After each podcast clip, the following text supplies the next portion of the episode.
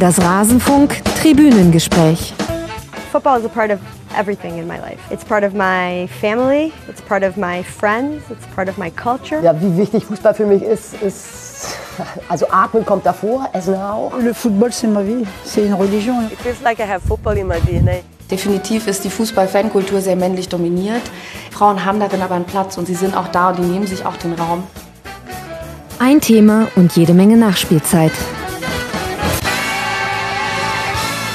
Hallo und herzlich willkommen im Rasenfunk Tribünengespräch. Wir wollen heute sprechen über weibliche Fußballfans und ein ganz ausgezeichnetes Projekt, was es dazu gibt. Und dazu begrüße ich euch sehr herzlich. Mein Name ist Max Jakob Ost, ich bin der Genetzer bei Twitter und freue mich, dass ich eine außerordentlich tolle Runde zusammenstellen konnte. Ich begrüße bei mir zum einen Antje Grabenhorst, Werder-Fan, Teil der Projektleitung von Fantastic Females, über die wir heute ausführlich sprechen wollen, im Vorstand von Fußballfans gegen Homophobie und bei Frauen im Fußball aktiv aktiv und noch bei ganz vielen anderen Dingen. Ein Tausendsasser, eine Tausend, gibt es einen weiblichen Tausendsasser? Nein, noch nicht.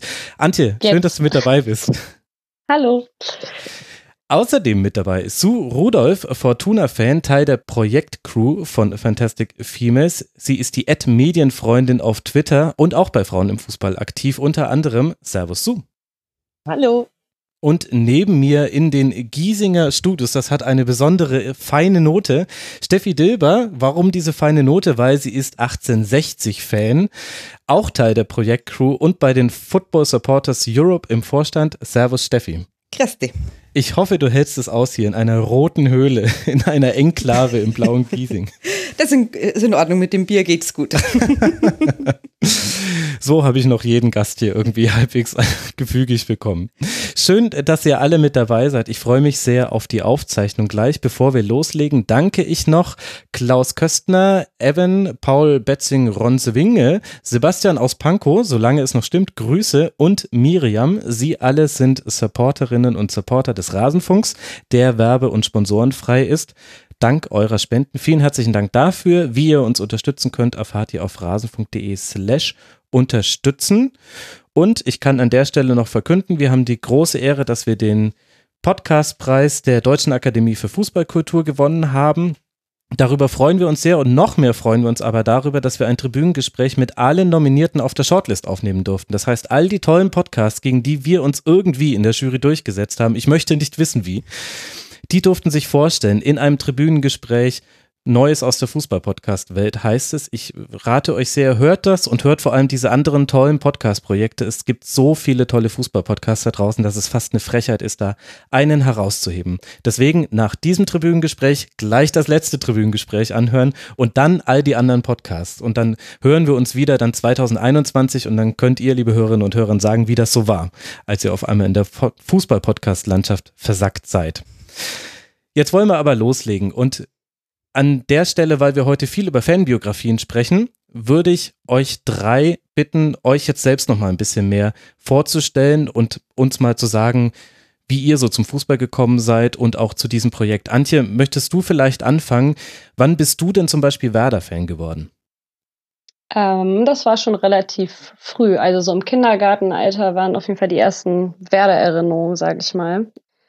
Da bin ich irgendwie, dadurch natürlich, dass ich aus Bremen komme, ähm, auf Werder gestoßen und bereits auch, äh, wird dich wahrscheinlich freuen, schon Anti-Bayern äh, gewesen, weil das zu der Zeit immer die Jungs waren, ähm, ich sage bewusst Jungs, weil es irgendwie kaum Mädchen gab, die irgendwie Erfolgsfans waren. Das waren immer die Bayern-Fans oder Dortmund-Fans. Und genau, ich habe mich damals sehr mit äh, Werder Bremen identifizieren können und das ist bis heute geblieben. Habe mich damals so, wie Kinder das so viel machen, auch total krass reingefuchst und es mhm. war sehr, sehr, ähm, sehr prägnantes Hobby irgendwie und da bin ich sehr aufgegangen, habe selber auch irgendwann Fußball angefangen zu spielen. Damals auch in einem jungen Team, weil es irgendwie noch kein Mädchenteam gab auf meinem Dorf quasi. Mhm bis es dann das erste Mal irgendwie ein Mädchenteam gab. Und das habe ich dann acht Jahre lang durchgezogen. Und dann bin ich von da aus quasi direkt in die Fanszene gerutscht mit ähm, dem Nachlassen des eigenen äh, Spielens. Ja, mhm. war ich im Stadion dann anzutreffen fortan und seitdem, genau. In welchem Alter war das denn? Da. Äh, mit 19 habe ich aufgehört, Fußball zu spielen und mhm. ähm, war damals auch schon sehr schwierig für mich, so immer am Wochenende Spiele zu haben und Werder hat gespielt, das irgendwie unter einen Hut zu bekommen, da habe ich viel drüber nachgedacht, in dem Fall dann auch immer. Und dann war es eine ganz gute Lösung, von dem einen Intensivsport zum anderen zu gehen. Ja. Und wie kommt das, dass du jetzt nicht nur Fan bist, in Anführungszeichen, sondern ein so engagierter und aktiver Fan ist?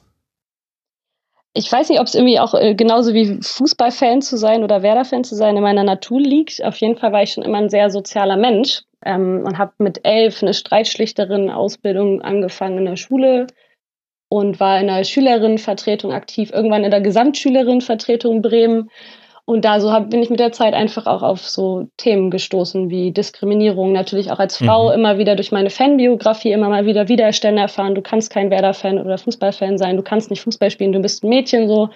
Waren die Themen immer präsent, Diskriminierung und Ausschlüsse und das hat mich auf jeden Fall geprägt, ähm, mich dann auch ähm, im Fanbereich auf jeden Fall ähm, fanpolitisch einzubringen und gegen Diskriminierung zu engagieren. Und mit den Jahren, mit der Zeit äh, bin ich dann zu Netzwerken wie Finn Frauen im Fußball gestoßen oder auch Fußballfans gegen Homophobie, wie du ja schon auch erwähnt hattest. Mhm. Und weitere Netzwerke, Football Supporters Europe und habe seitdem, wie gesagt, viel genetzwerkt, viele Workshops äh, gemacht, aber auch inzwischen gegeben, halte viele Vorträge im Bereich Antidiskriminierung, vor allem eben Frauen im Fußball, weibliche Ultras, ähm, Sexismus, Homophobie, weil so das ist so mein Steckenpferd ein bisschen, wo ich sehr viel weiß und wo ich mich auch immer wieder ähm, ja positioniere sozusagen, in die öffentliche Debatte einbringe, einmische. Mhm.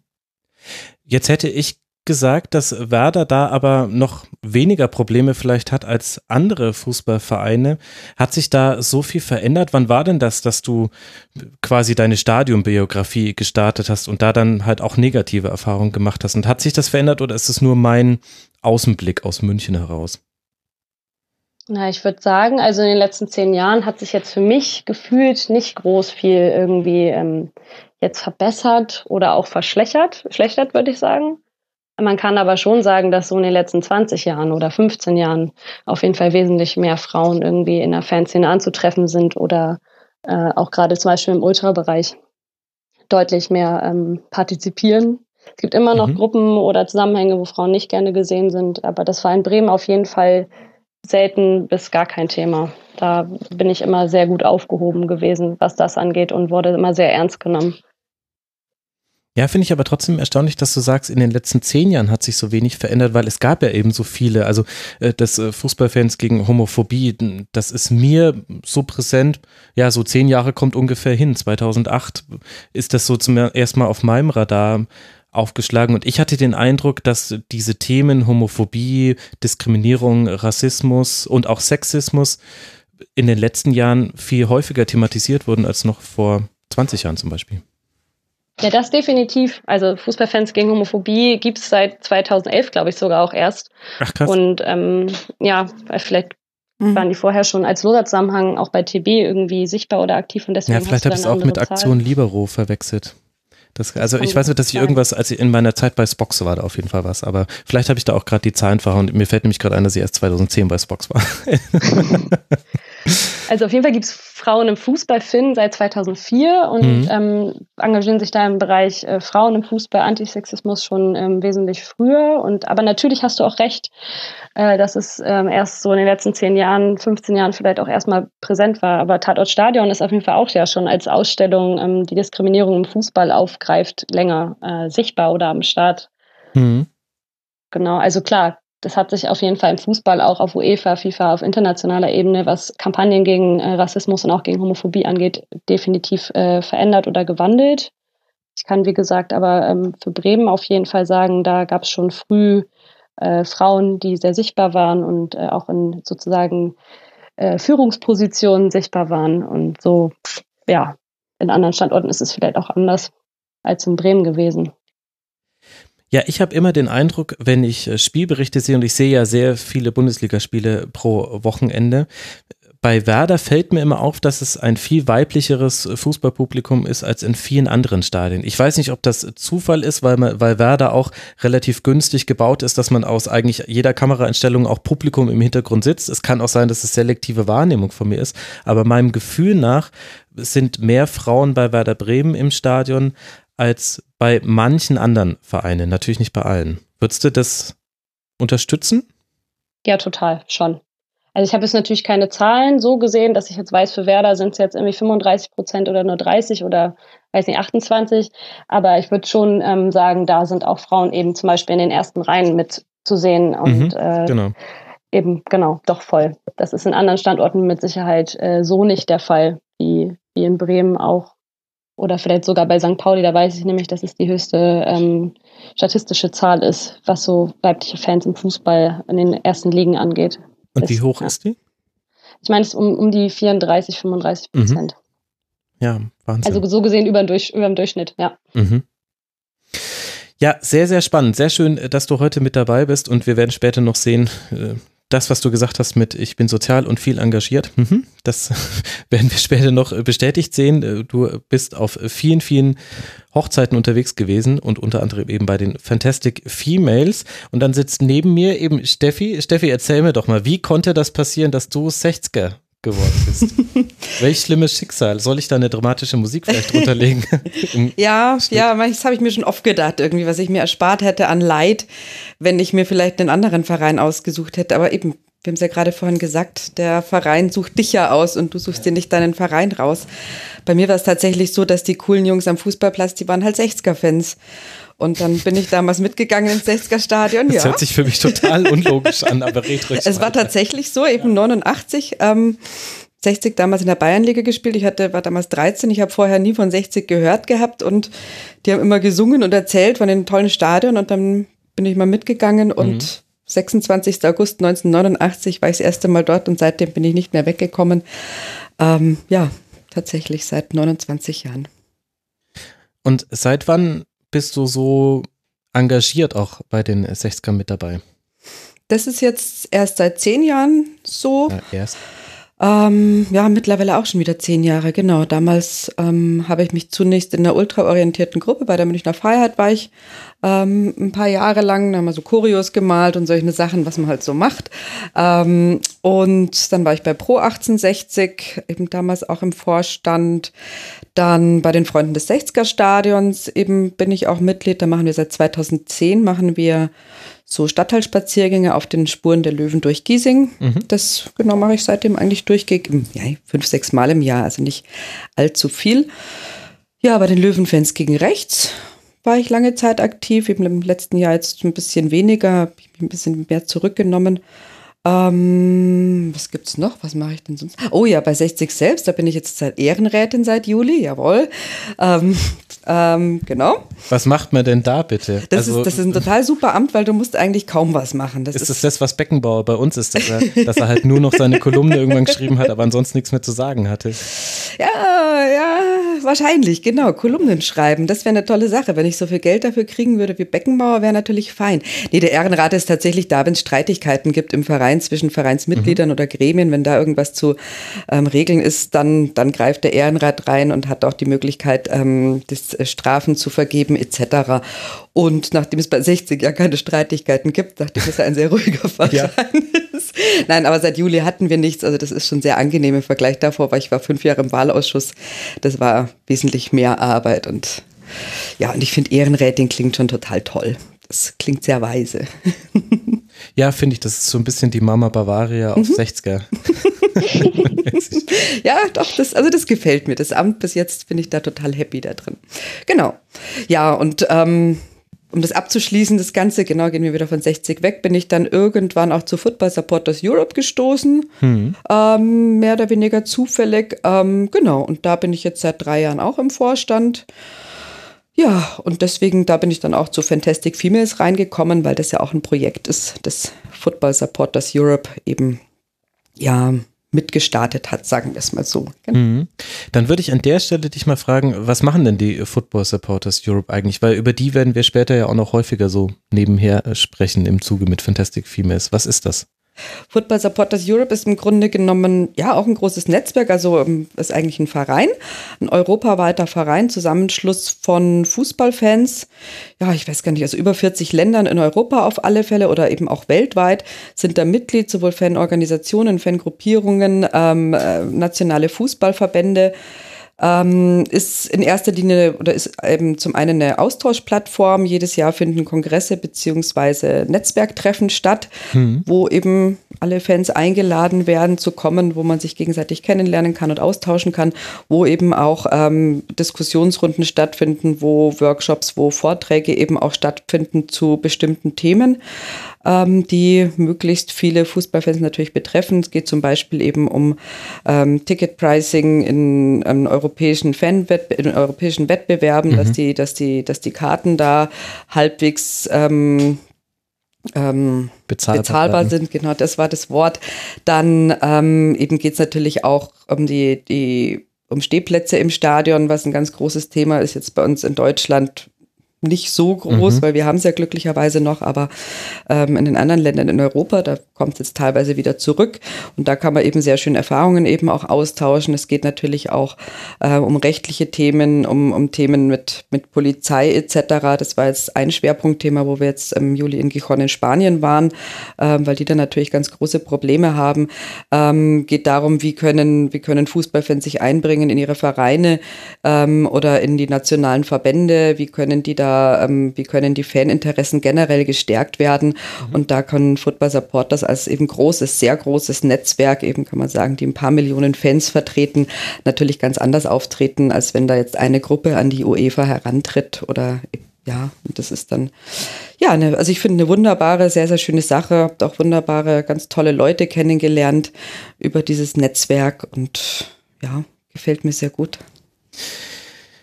mit dir muss ich irgendwann nochmal zu 60 sprechen. Da, allein da hätte ich jetzt so viele Fragen zu, aber das wird mal eine eigene Folge. Okay. Da überlege ich schon ehrlich gesagt länger, wie ich dieses Molochs mal Herr werde, dieses Thema. Das war's? Wie war das Wort? Moloch, aber es ist äh, nur negativ in Bezug auf den Investor und alles drumherum gemeint. Ich äh, bin da nicht so verhärmt gegenüber den Fans und so weiter. Sieht man ja hoffentlich. Du hast ja, du fühlst dich hoffentlich halbwegs wohl noch Wunderbar. Hier. Und dann haben wir dich noch, Sue. Du bist diejenige, die vielleicht äh, einige der Hörerinnen und Hörer kennen, weil du auf Twitter auch aktiv bist. Aber was machst du denn sonst noch so und wie wird man Fortuna-Fan? ja, das ist eine gute Frage, wo Steffi schon die Leidensgeschichte angesprochen hat. Äh, ist man als Fortuna-Fan ja mindestens ebenso gebeutelt. Ähm, also ich habe das Glück gehabt, dass ich als kleines Mädchen neben Gerd Zewe äh, gewohnt habe. Ich wird wahrscheinlich jetzt deutschlandweit vielleicht nicht so ein Begriff sein, aber er ist Rekordspieler von Fortuna, über 400 Spiele, ähm, quasi ein Fußballgott von uns. Und er war halt immer freundlich, hat mit mir ein bisschen Fußball gespielt. Also ich habe als Kind auch Fußball gespielt und auch mit den Jungs hatte dann leider nicht das Glück, dass meine Eltern das supportet haben und als es dann in Richtung Verein äh, ging, wurde mir die Unterschrift verwehrt und dann endete meine Fußballkarriere im aktiven Bereich recht früh.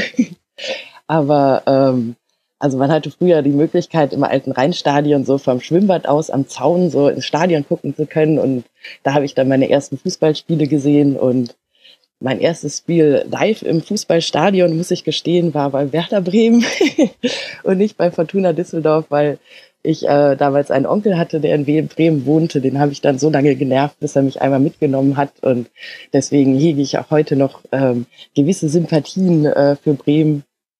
Ganz anders natürlich als für Bayern, deren wunderschöne 1 zu 7 Niederlage gegen Fortuna Düsseldorf natürlich jedem Bayern-Fan noch präsent sein wird.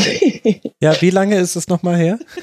Ähm, ja, aber hör mal, das einzige Bundesligator von unserem Lumpi Damberts Fußballgott, der als einziger deutscher Fußballspieler in vier Ligen hintereinander aufgestiegen ist und auch noch getroffen hat, war, na, gegen Manuel Neuer mhm. in München.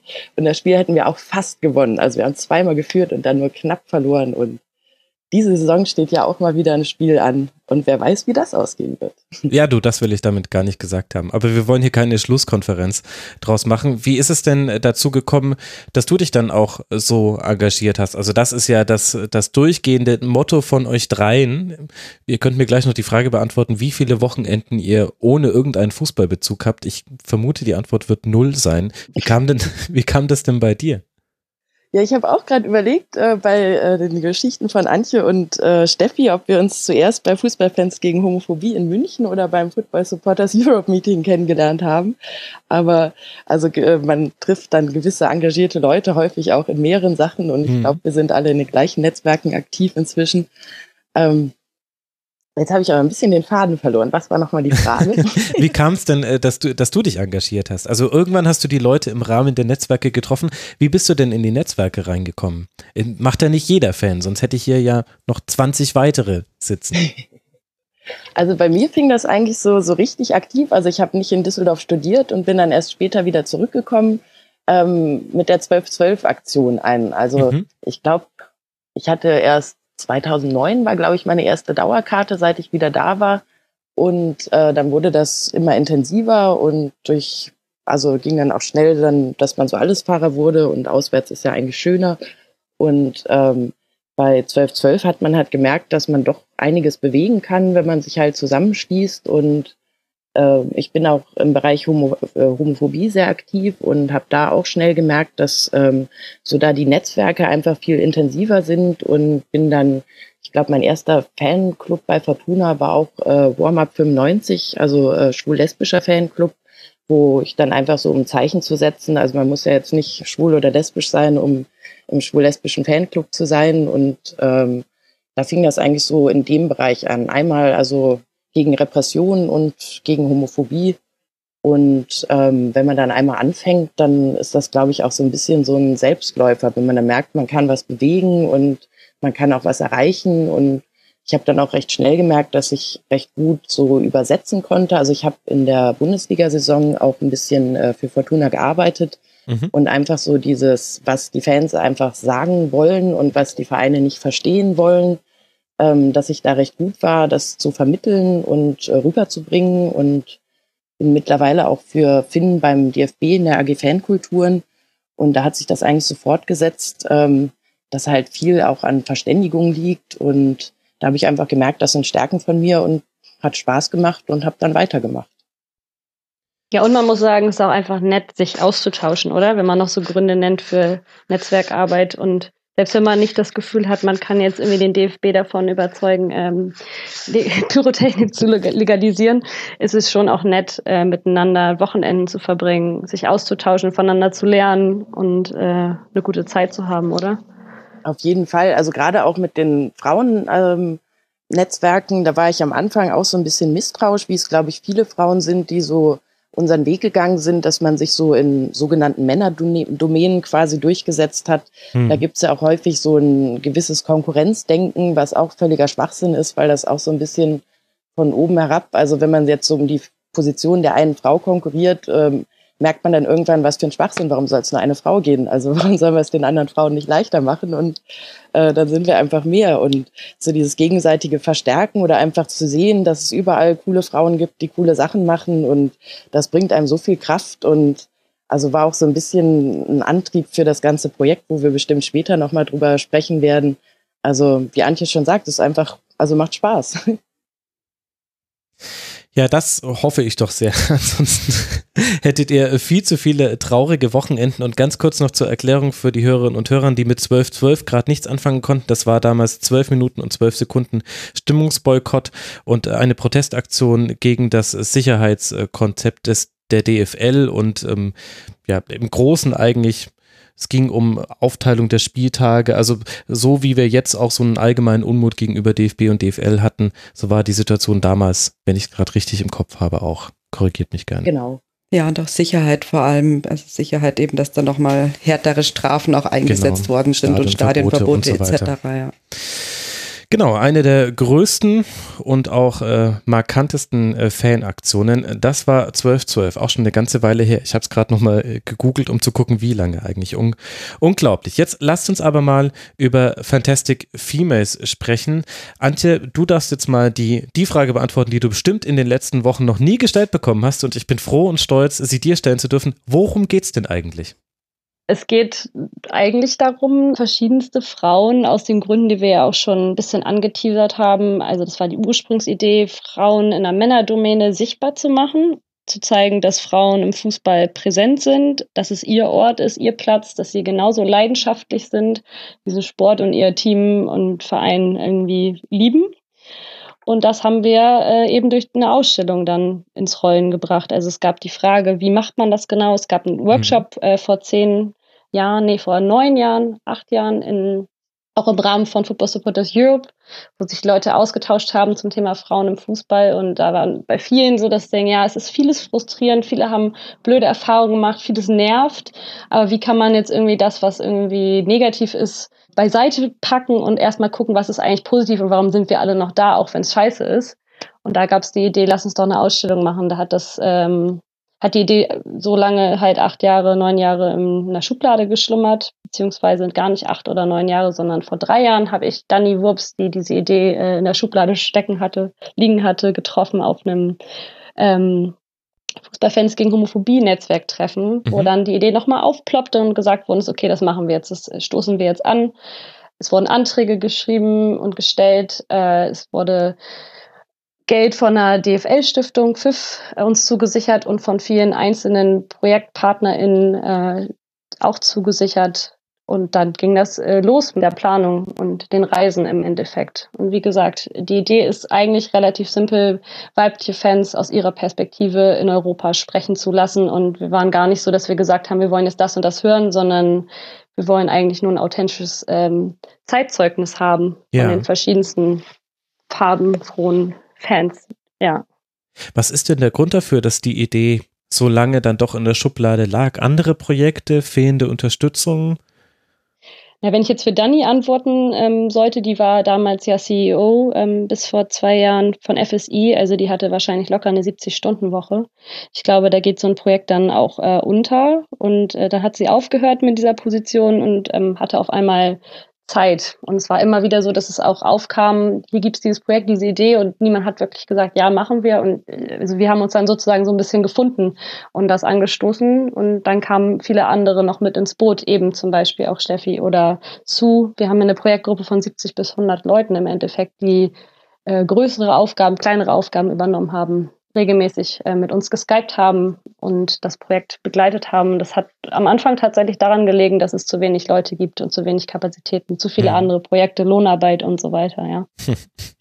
ja. Ja, und auch die Art, wie es umgesetzt wurde, musste ja auch, also so eine Idee, lass uns mal eine Ausstellung machen, ist jeder mit einverstanden, klingt super, aber wie genau man das dann umsetzt, ähm, musste man dann ja auch nochmal überlegen und das ist ja auch nicht so leicht, das alles zu planen und also ja, voll, das war super zeitintensiv auch. Aber es hat sich vieles auch, ähm, könnt ihr wahrscheinlich auch bestätigen, mit, mit der Zeit so er, ergeben, also im, im Prozess sozusagen. Das ja, war also am Anfang erstmal. Wert und so.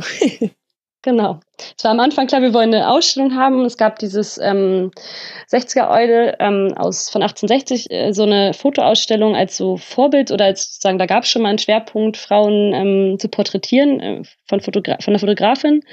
Und da waren, war unsere Frage, machen wir das auch? Wie machen wir das? Und da haben wir gesagt, okay, wir machen ähm, Videos, Kurzporträts äh, von fünf Minuten maximal. Wir stellen allen Frauen die gleichen elf bis zwölf Fragen und ähm, haben dann, weil wir wollen, dass es eine Wanderausstellung wird, dass es zugänglich ist ähm, für alle möglichen Leute vom Vereinsmuseum bis hin zur kleinen Fangruppe ohne Internet sozusagen, die mhm. Idee gab, wir machen QR-Codes auf ähm, so Panel, machen eine Kurzbiografie drauf und dann kann man scannen mit einem Handy und dieses Videoporträt der verschiedenen Frauen angucken. Und am Anfang war auch so das Ding, okay, wir machen irgendwie 10, 20 Porträts, 10, 20 Interviews und das hat sich gleich äh, mit der ersten Reise, als wir gestartet sind, letztes Jahr im März in die Türkei zerschlagen, weil wir da allein schon sieben Interviews, glaube ich, gemacht haben. Und da war klar, okay, das Kind ist jetzt im Brunnen gefallen, wir müssen das äh, umändern und dann kamen halt von hier und da Leute dazu, die gesagt haben, hey, mein Verein soll auch noch mit rein oder mhm wie eine Sue, die gesagt hat, hey, ich organisiere das in Düsseldorf. Ja. Und, und so kam es dann jetzt zu der Ausstellung. Ich würde aber gerne noch ein bisschen weiter zurückgehen. Also wir wissen, warum die Idee so lange in der Schublade lag und wie es dann auch wieder losging. Aber kannst du mal nochmal beschreiben, was waren denn da so die ersten Schritte? Weil jetzt in der Rückschau sieht man einfach nur dieses wahnsinnige Projekt und man sieht all die Partner, die da mit im Boot sind und all die Dinge, die da geschafft wurden. Aber es muss ja einen ersten, einen zweiten, einen dritten Schritt gegeben haben. Wie, wie seid ihr das angegangen? Was waren die ersten Probleme, denen ihr euch gewidmet habt? Finanzierung, Organisation, dass man genügend Leute findet, die mitmachen? Genau. Ähm, auf jeden Fall der Antrag war auf jeden Fall die erste Baustelle. überhaupt so ein bisschen zu konkretisieren, was du ja auch gerade meinte, was, was wird das überhaupt, äh, mhm. was wollen wir eigentlich, das in einem Projektantrag zu gießen. Äh, für die DFB Kulturstiftung oder für? Genau, für ja. FIF mhm. erstmal, genau, wo wir dann halt den größten Teil, den Bärenanteil von denen finanziert bekommen haben. Es hat auch gedauert, ein halbes Jahr, bis wir dann ähm, Feedback bekommen haben, dass nochmal hier das abgeändert werden soll oder da noch anders oder da noch ergänzt so. Und das, bis wir das dann hatten, stehen hatten, hat es schon ein halbes Jahr gedauert, bis wir anfangen konnten auch und das Geld hatten quasi.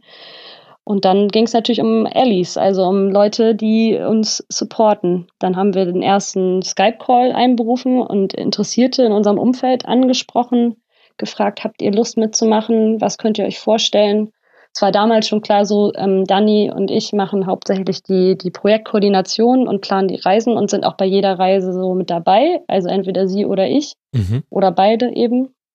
Aber da haben wir uns immer noch Leute mit dazugeholt, die uns supportet haben, mit auf Reisen gegangen sind ja, äh, haben aber auch ganz viel offen gelassen. Also wenn du jetzt schon sagst, äh, welche Schritte, dann auch sowas wie, wie sieht unser Logo überhaupt aus? Wir haben uns eine Designerin mit reingeholt. Wir haben eine Person, die eine Website gemacht hat für uns. Also so ganz, je, also jeden Schritt eigentlich, die man in so einem Projekt machen kann, managementtechnisch, äh, haben wir dann auch durchge, durchgefriemelt auf jeden Fall.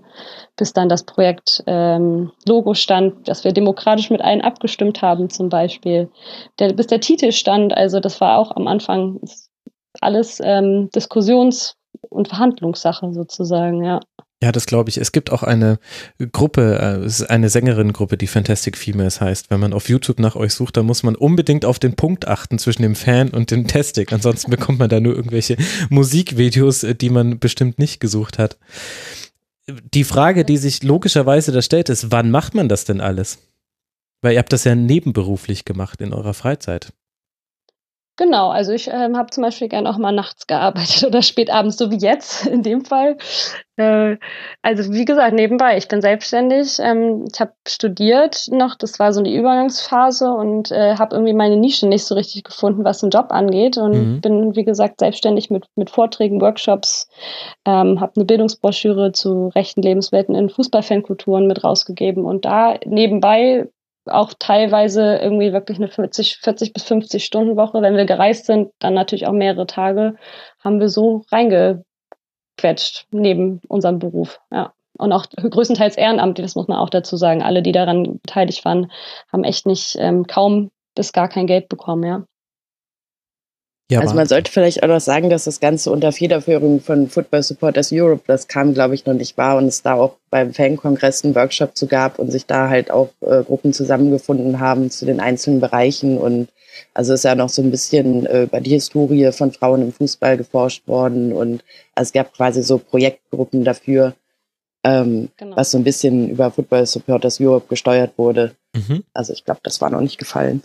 nee, genau, beim Fankongress letztes Jahr in Belgien, in Lokeren und Gent haben wir das gemacht. Das ist da, sich da auch zum Beispiel eine ähm, weitere Projektkoordinatorin, Barbara Pech, mit eingebunden hat und ähm, dann den historischen Teil der Her Story heißt, nicht History für His, sondern Her Story, ähm, sozusagen mitbearbeitet hat mit der Projektgruppe. Genau, wir haben halt vieles einfach auch dann mit den Leuten selber vor Ort ähm, evaluiert, auch die Fragen, die wir den Frauen stellen, ähm, nochmal besprochen, Interviewtraining gemacht und so weiter und so fort, ja. Wahnsinn. Und jetzt hast du schon angesprochen, da hat Steffi hier jubelnd die Hände hochgerissen, dass es ja auch ein Fotoprojekt äh, von weiblichen Sechzgern gibt. Ähm, Steffi, erzähl uns erstmal kurz, worum es da ging und dann würde mich interessieren, wie viele solche anderen Projekte ihr eigentlich kennt oder ob da jetzt Fantastic Females vielleicht das erste im richtigen großen Umfang ist. Steffi, erzähl uns erstmal von Sechzge Eude. Im Grunde Eude. genommen ist es, ist es ja das gleiche in klein, sage ich mal, und ein bisschen, ja, ja, kleiner. Ähm, und ähm, old-fashioned, sage ich mal im Vergleich zu diesen QR-Codes-Dings, was ja für Personen meines Alters nicht unbedingt. Also hier liegt ein Buch bei mir auf dem Genau, richtig, ganz genau. Wir haben das wirklich mit, mit Bildern, mit Fotos gehabt und ein Buch eben und einem Katalog, ähm, eben ein bisschen kleiner natürlich auch. Ähm, aber der Hintergrund war derselbe, der Gedanke war derselbe. Wir hatten bei Löwenfans gegen Rechts eben schon, schon länger uns überlegt gehabt, wir würden gerne das Thema Sexismus ähm, aufgreifen. Ähm, Löwenfans gegen Rechts, logisch, weil es ein Schwerpunkt natürlich immer rechts Rechtsextremismus. Wir hatten uns dann aber auch ähm, eben Homophobie gewidmet gehabt, ähm, verschiedene Themen, aber Sexismus, das war uns allen ein Anliegen, dass wir da was machen, weil das, weil wir das da eben auch bei 60 in der Fankurve gesehen haben, dass das da einfach ein Thema ist auf alle Fälle und dass das da problematisch ist und dass man da irgendwas machen muss. Und ja, dann kamen die Gedanken, was macht man, wie kann man das gut angehen? Und wir haben uns dann überlegt, wir wollen das auf alle Fälle positiv besetzen. Ähm, wir wollen das nicht negativ angehen, eben mhm. ja gegen Sexismus und genau, du darfst nicht ähm, ja Frauen beleidigen, sondern eben, dass wir eben Frauen positiv hervorheben. Und da kam dann eben der Gedanke mit diesem Fotoprojekt auf. Und da wir eben mit der Anne Wild in der Gruppe auch eine, eine tolle Fotografin haben, die auch eben bei den Fußballspielen Spielen immer fotografiert. Ähm, ja, hat sich das dann so ergeben, dass wir waren dann zu dritt die Lisa, die Anne und ich. Ähm, die Anne hat dann die Fotos gemacht, die Lisa und ich haben die Interviews geführt und haben mal gefragt, ja, wie viele Interviews? Irgendwann war ja klar, wir müssen 60 Interviews machen, 60 Frauen interviewen, ja. ähm, und das hat sich auch super ergeben. Wir haben dann einen Aufruf gestartet, wer da mitmachen möchte. Wir haben gesagt, wir wollen jetzt keine selektieren etc., sondern mhm. ja, ähm, einfach schauen, wer da mitmachen möchte. Und ja, es hat sich dann schöner ähm, Durchschnitt eben auch ergeben, ganz unterschiedliche Frauen. Es hat unheimlich viel Spaß gemacht. Das war, war unheimlich toll, ähm, ja, die aktiven Frauen und Mädchen zu sehen und so viel Power zu erleben. Und das hat, habe ich aber auch das Gefühl, dass das denen ähm, was gebracht hat, dass das denen Spaß gemacht hat, eben auch, ähm, dass da ein bisschen auch was in Gang gesetzt worden ist, so ein paar Gedankengänge auch. Ähm, und wir haben die Ausstellung letztes Jahr dann dreimal gezeigt nee, viermal, Entschuldigung, viermal haben wir sie insgesamt ausgestellt gehabt. Ja, die Medien haben darüber berichtet und das ist schon mal ganz wichtig, einfach, dass das dann aufgegriffen worden ist. Ja. Mhm. Einen ganz wichtigen Punkt, den du gerade angesprochen hast, auch so mit, wir wollen nicht ähm, von oben herabkommen und sagen, du darfst jetzt irgendwie nicht sexistisch sein. Das ist auch einfach total schwierig, glaube ich, in dem Bereich, mhm. weil du ähm, ganz schwer vermitteln kannst, glaube ich, an so normale Stadiongänger und Gängerinnen teilweise sogar auch, was ist eigentlich Sexismus? Und mhm. da ist ganz viel sehr subtil und ich glaube, gerade durch die Fotoausstellung von euch oder auch unsere Ausstellung baut man vielleicht auch einfach Vorurteile ab oder Bilder, die man hat über Frauen vielleicht. Also vielleicht werden da trotzdem genau die Leute eher hingehen, die sowieso schon offen sind, aber wir hoffen einfach trotzdem, dass man einfach ähm, eben dieses Ding hat von Frauen sind genauso passioniert, sind genauso Fußballfans und diese ganzen Klischees von kennst du denn das Abseits und bist du die Freundin von oder mit wem bist du denn hier oder ne, kannst doch nicht alleine einfach zum Stadion gehen. Hört man das wirklich immer noch oder war das jetzt ein Witz mit dem Abseits? Weil das ist für also mich ehrlich gesagt eher so ein lauer Gag. Also ich habe es früher, habe ich das ganz oft gehört, weiß ich noch, wo ich so 20 war, dann in der Kneipe war und Fußball geguckt habe auch. Also ich ganz, also da weiß ich das, da weiß ich, dass ich es ganz oft gehört habe irgendwo. Äh, jetzt in letzter Zeit, ich habe es über lange Jahre gar nicht gehört, jetzt ich nicht, weiß nicht, vielleicht liegt es einfach auch an den Leuten, mit denen ich verkehre. Ich weiß es nicht. Wie geht's euch, Antje, zu? Also ich glaube, es ist auch einfach, die Regeln sind komplizierter geworden und also die Männer unsicherer in dem, wenn man dann einmal meinst du passiv oder aktiv oder sonst was Ach so, sie können es selber nicht mehr. Oder, oder, oder sie fragen ernsthaft, ja. Entschuldigung, kannst du mir mal ganz jetzt direkt also ich höre es auch nicht viel, aber ich muss auch eh sagen. Aber man hört es immer noch, weil das, das, das fand ich eben so krass. Ich habe das auch schon in, in beim Millanton habt ihr da, glaube ich, auch schon drüber gesprochen, dass es immer noch eine Frage ist, kannst du mal das Abseits erklären? Und das fand ich völlig bizarr, weil für mich war das halt quasi so ein ganz, ganz schlechter Gag, mal eine Frau Abseits erklären zu lassen. Also ich weiß, es gibt, wie gesagt, auch gar nicht so viel, finde ich, so, so direkte und offensichtlich sexistische Sachen mehr, würde mhm. ich behaupten. Zumindest im, das, was ich jetzt so mitbekomme. Es gibt es bestimmt auch noch in, in manchen Kontexten. Ähm, man kriegt ja auch vieles irgendwie nicht mit, wenn man in seinem Safe Space da ist oder mit seinen Leuten, die eh mhm. sensibilisiert sind so.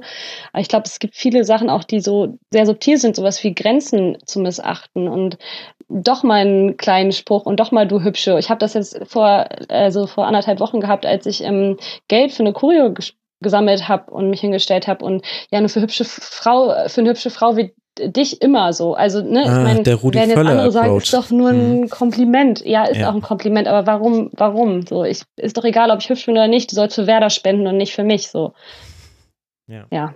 Das sind so ganz viele Feinheiten, die da irgendwie noch, glaube ich, präsent sind und Vielleicht kriegen wir die, wie gesagt, in unserem Kontext nicht so viel mit, aber es gibt auf jeden Fall solche Vorurteile und Klischees. Wir haben auch im Rahmen der Ausstellung ein Bullshit-Bingo gemacht, wo wir genau diese verschiedenen Fragen gestellt haben und also durch die Bank weg alle haben gesagt, ja, habe ich schon mal gehört. Mhm.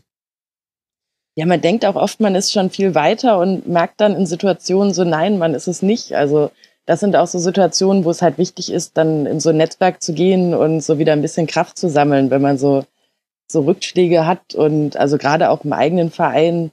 Also ich muss sagen, wir waren ja länger in der zweiten Liga und da ist es einfach gang und gäbe gewesen, dass bei ähm, Fortuna waren immer zu wenige weibliche Ordner. Es gibt in ganz vielen Stadien noch viel zu wenige Toiletten für Frauen und sonst was. Und dann hieß es immer, ja, warum sind bei euch so viele Frauen? Also bei euch in St. Pauli ist ja ganz schlimm. So, äh, nee, ist nicht schlimm, ist eigentlich normal, aber also das, das weiß auch nicht. Und also selbst bei Fortuna gibt's dann oft noch Sachen, da greifst du dir an den Kopf und die passieren einfach, weil es äh, keine Frauen dann in die Entscheidung eingebunden waren. Und wenn man das dann erklärt und so und dann finden oft auch irgendwie so Denkprozesse statt und dann ändert sich was, aber man fragt sich auch so, wie kann das sein, dass da keiner drüber nachgedacht hat? So, das ist so offensichtlich und aber da muss man dann halt immer weiterarbeiten und darf dann halt auch nicht die Ruhe verlieren und also manchmal ist es sehr schön, wenn also auch in, in äh, meinem Bezugsumfeld gibt es zwar viele Frauen, aber sind natürlich auch mehr Männer. Und wenn dann so die Männer mal die Frauen runterholen und sagen, so jetzt eskaliert man nicht so, bleibt mal ruhig,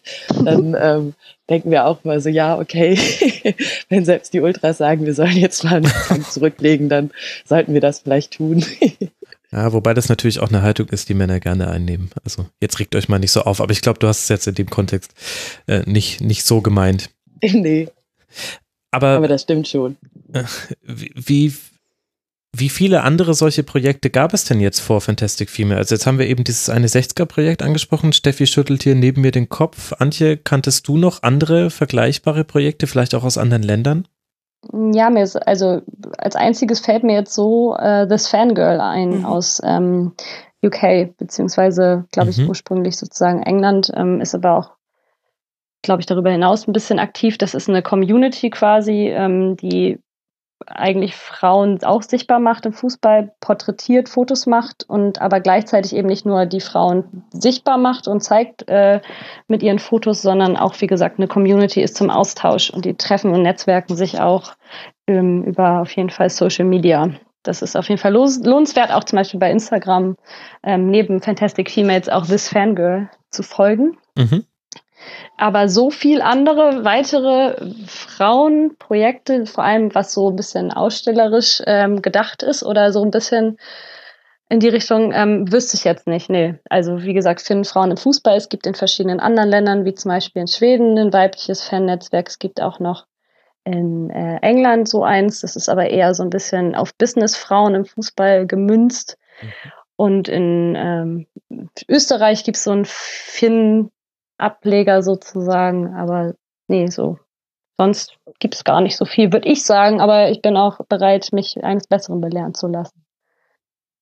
Ja, also so Ausstellungen und so würde ich auch nicht sagen, aber es gibt auch noch äh, Women in Football und gerade so in ähm, amerikanischen Australien, so in dem Bereich, wo Frauen ohnehin schon so ein bisschen weiter sind quasi im Sport mhm. und anders dargestellt werden, da gibt es da dann auch mehr. Also man sieht das, glaube ich, auch immer ganz gut, wie so zum Beispiel auch die Nationalmannschaft Frauen, Männer angenommen wird. Und also in manchen Ländern ist das ja, oder manchmal ändert sich das ja auch wie in unserem orangenen Nachbarland, dass wenn die Männer dann mal nicht bei einer WM dabei sind, dass die Frauen dann auf einmal interessant werden oder auch in England, ähm, wo die Löwinnen dann irgendwie erfolgreicher mhm. als die Männer waren.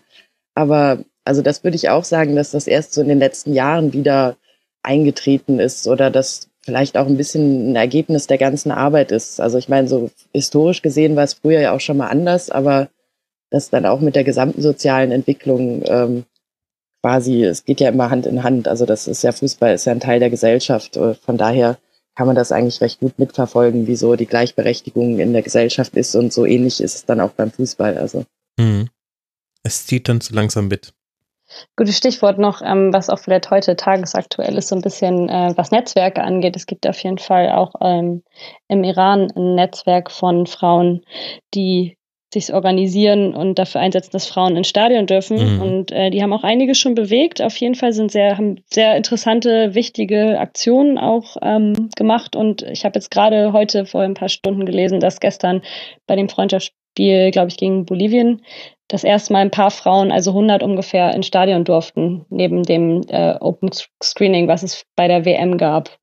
Also was schon mal ein Schritt in so die Richtung ist Öffnung gegenüber. Mhm. Ja, die, die Initiative heißt Open Stadiums, die sind auch auf Twitter und ähm, was ich auch sehr schön fand, ähm, zum Beispiel auch ähm, Nationalspieler der Männer hat dann auch geschrieben, so dass er hofft, mhm. dass äh, bald das halbe Stadion voller Frauen ist und also die Bewegung findet auch im Iran ähm, relativ viel Zuspruch, also außer bei den extrem religiösen Leuten natürlich. Aber auch, also selbst im Parlament wird das inzwischen diskutiert. Also da gab es dann auch irgendwie heute eine Frau, die gesagt hat, es wird mehr über die Haarlänge von Frauen als über Armut und sonst was diskutiert. Und also ich denke mal, da wird, da wird noch einiges passieren. Aber es war sehr schön zu sehen, dass zumindest jetzt so ein paar Ausgewählte waren, glaube ich, die Spielerfrauen, die weibliche Nationalmannschaft und Leute, die im Verband arbeiten. Also der Rest stand leider vor der Tür und wurde nicht reingelassen, aber allein schon, dass die Frauen sich wieder trauen, dann vor der Tür zu protestieren. Mhm. Und also das sind auch wirklich äh, ganz tolle Frauen. Also das ist ja was ganz anderes, sich in so einem Land dann irgendwie auf eine Straße zu stellen, das Kopftuch abzunehmen und dann im Knast dafür zu landen, als wenn wir jetzt hier was machen. Also da muss ich sagen, die bewundere ich auch sehr dafür. Ja, rückt das Ganze auch nochmal so in einen internationalen Kontext. Da gab es ja auch dieses wahnsinnig starke Foto von der WM 2018, über die man ja ganz viel sagen kann, auch hinsichtlich Diskriminierung und Menschenrechten. Aber dieses Foto des äh, weiblichen iranischen Fans, äh, geschminkt mit in Landesfarben auf der Wange, ganz langen Ohrringen und eben, ich glaube, Rock und T-Shirt oder irgendwie so. Und dann hatte sie ihre Fan-ID am T-Shirt dran und da war sie eben dann ungeschminkt mit Kopftuch, so wie sie eben auf ihrem Reisepass vermutlich abgelichtet war. Das fand ich war ein unheimlich starkes Foto und ja. könnte vielleicht, also Bilder bleiben ja manchmal und verändern was. Und die haben wir auch äh, porträtiert, also Open Stadium ist auch mit als internationales Spotlight sozusagen in der Ausstellung mit drin. Wir haben nämlich, weil der Fokus ja auf Europa liegt, drei weitere internationale ähm, oder weltweite Frauen porträtiert und unter anderem eben auch eine Vertreterin von Open Stadium. Was mich ja zu der Frage bringt, wie viele Länder sind eigentlich beteiligt? Wie viele verschiedene Nationalitäten habt ihr denn in dieser Ausstellung mit dabei, Antje? Ähm, wir haben 21 Länder quasi mit dabei und 18 europäische. Wie ich ja eben schon gesagt habe, haben wir drei internationale Spotlights aus Indonesien, aus dem Iran und ähm, aus den USA und sonst äh, 18 europäische Länder. Also wirklich auch von bis England, Frankreich, Deutschland natürlich so klassisch, Italien, Slowakei, Norwegen, Belgien, ja, Türkei, unter anderem auch Israel, weil die ja sozusagen zur EFA gehören, auch wenn sie nicht äh, mhm. äh, klassisch jetzt Europa sind. Also eine wirklich riesen Bandbreite Russland. Das stelle ich mir wahnsinnig spannend vor, wie ihr die Leute gefunden habt, kann man sich, glaube ich, schon ganz gut vorstellen. Habt ihr ja auch schon erwähnt, da haben die Netzwerke auch sicher geholfen, die bestehenden Netzwerke, die es schon gibt. Aber wie habt ihr das denn organisiert und über welchen Zeitraum ging denn dann eigentlich das Interview führen? Das macht man ja da nicht an drei Wochenenden. Nee, das war an, äh, oh Gott, einmal im Monat mindestens, ähm, über ein Jahr tatsächlich. Also das bedeutete auch akut für uns jetzt äh, als Fußballfans, dass wir eigentlich immer ein Fußballspiel verpassen müssen, was teilweise sehr schmerzhaft war. Mhm. Aber äh, ja, wenn man eben das will und Prioritäten setzt, unvermeidbar war. Genau, wir haben quasi im März 2017 angefangen mit unserer Reise in die Türkei mhm. und sind jetzt ähm, mit der Reise nach Russland äh, geendet. Natürlich haben wir in Deutschland noch mal ein paar Interviews gemacht und auch die meisten Interviews sind im Endeffekt aus Deutschland oder innerhalb von Deutschland geführt worden, weil klar war, die meisten Leute aus der Projektgruppe kommen aus Deutschland, die meisten äh, Sponsoren und Sponsorinnen kommen aus Deutschland. Deswegen haben wir da noch mal einen kleinen Fokus gesetzt. Die Ausstellung ist ja auch auf Deutsch und Englisch verfügbar. Mhm. Das war auf jeden Fall äh, ein kleiner Fokus. Und ja, wie wir es organisiert haben. Ich habe ja schon vorhin äh, erzählt, dass wir Skype-Calls geführt haben. Ähm, einmal im Monat mindestens mit der großen Projektgruppe und die kleinere Koordinationsprojektgruppe eigentlich äh, fast täglich im Kontakt, wirklich über ein Jahr oder anderthalb. Äh, auch die internen äh, Projektkoordinationscalls waren einmal die Woche, alle zwei Wochen im Endeffekt. Wir haben uns eine Liste gemacht, geguckt, wen kennen wir, das, wie du sagst, die Netzwerke haben uns auf jeden Fall sehr geholfen. Manche sind uns auch einfach so über den Weg gelaufen. Und ja, viel spontan, viel geplant. Es war aber auch sehr schwierig, muss man sagen. Also ich bin ja da tatsächlich, wenn man das so klischeehaft sagen will, schon auch deutsch, was so Planung angeht. Und natürlich mussten wir buchen und so weiter und so fort. Aber manche haben uns da ganz schön äh, hängen lassen und nicht so gerne geplant, dass man dann einen Tag vorher wusste, okay, jetzt findet dieses Interview morgen statt oder auch nicht. Ja.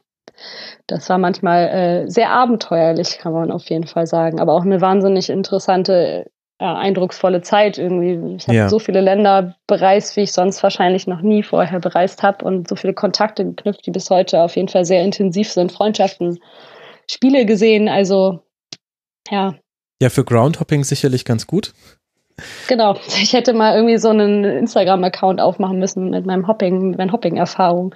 Das war nämlich äh, schon auch teilweise sehr kurios oder Ja, interessant. und aus den Interviews haben sich ja auch dann nochmal neue. Also ich glaube, am Ende hatten wir noch so viele Leute, die wir dann interviewen hätten können, weil dann, wenn man quasi einmal eine Frau aus einer gewissen Fanszene oder so Mhm. hat, dann kommen drei andere und also das ist dann auch so ein schöner Effekt, dass dann Leute überlegen, so welche Frauen kennen sie, die cool sind und also, dass man da vielleicht auch noch so ein bisschen Denkanstöße gegeben hat, einfach so im Positiven, dass Leute halt mal nicht überlegt hat, was der coolste Kerl, sondern was die coolste Frau, die sie kennen. Und also das fand ich auch schön. Auch im Nachhinein, auch über Twitter kam dann viel, also aus dem osteuropäischen Bereich noch, warum wir da nicht so viel gemacht haben oder warum da die Statistiken nicht so sind. Und dann hat ich dann auch noch versucht, immer so, ja, wir hatten keinen, der es übersetzt. Willst du, hast Lust? Schwupp, sei dabei.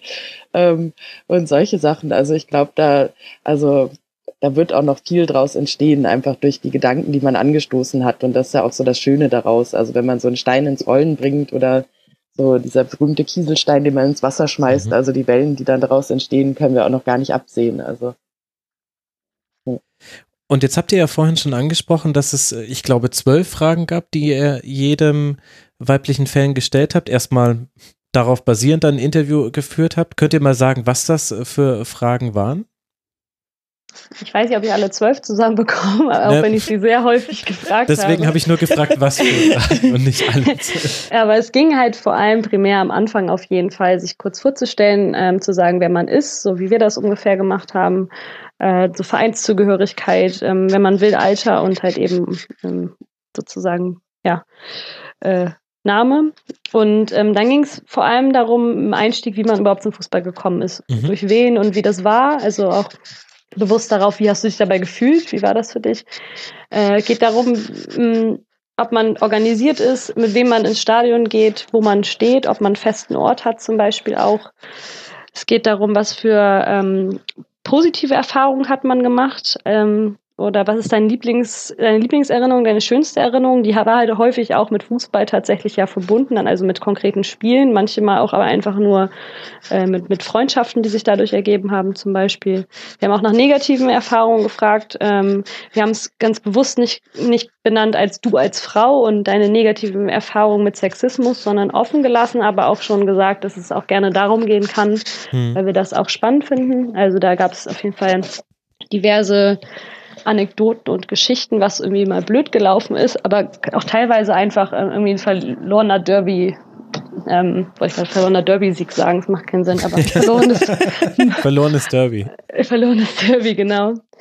Können wir jetzt Äh, auch mit dann- Steffi drüber sprechen, aber lass mal. So. Äh, genau. Dann ging es auch noch um, um äh, was ich mir für den Fußball wünsche. Also ein Fußball ähm, bezogener Wunsch, der nicht mit sportlichem Erfolg zum Beispiel zu tun hat. Mhm. Was für viele wirklich sehr, sehr schwierig war auch zu beantworten. Okay. Äh, ja, so waren ungefähr die Fragen. Aber es hat sich auch ganz viel einfach ergeben. Wir haben ganz viele Fragen auch noch ergänzt in dem Fall. Also mein längstes Interview waren 45 Minuten mit Julia Düwitzdorf von Werder Bremen. Die ist da ähm, die Leiterin der Fanabteilung und mein kürzestes Klar, da Interview musstest du ja auch erstmal ganz viel über den Verein erfahren. Der dir Ja, genau. Wie läuft das hier? Warum ist hier alles so grün? genau. Ja, da, es gab Frauen, die haben einfach wahnsinnig viel irgendwie zu erzählen gehabt, viele Geschichten. Und dann Mhm. hatte ich ein Interview in, in der Schweiz, was drei Minuten gedauert hat. Ich glaube, Su, du warst auch dabei und ich war Ja. so, oh, scheiße. Und jetzt, und aber im Endeffekt ist das, sind beide Videos total oder beide Porträts total toll, weil auch in den drei Minuten super Sachen gesagt worden sind und da, da irgendwie Charisma drin steckt. Ja.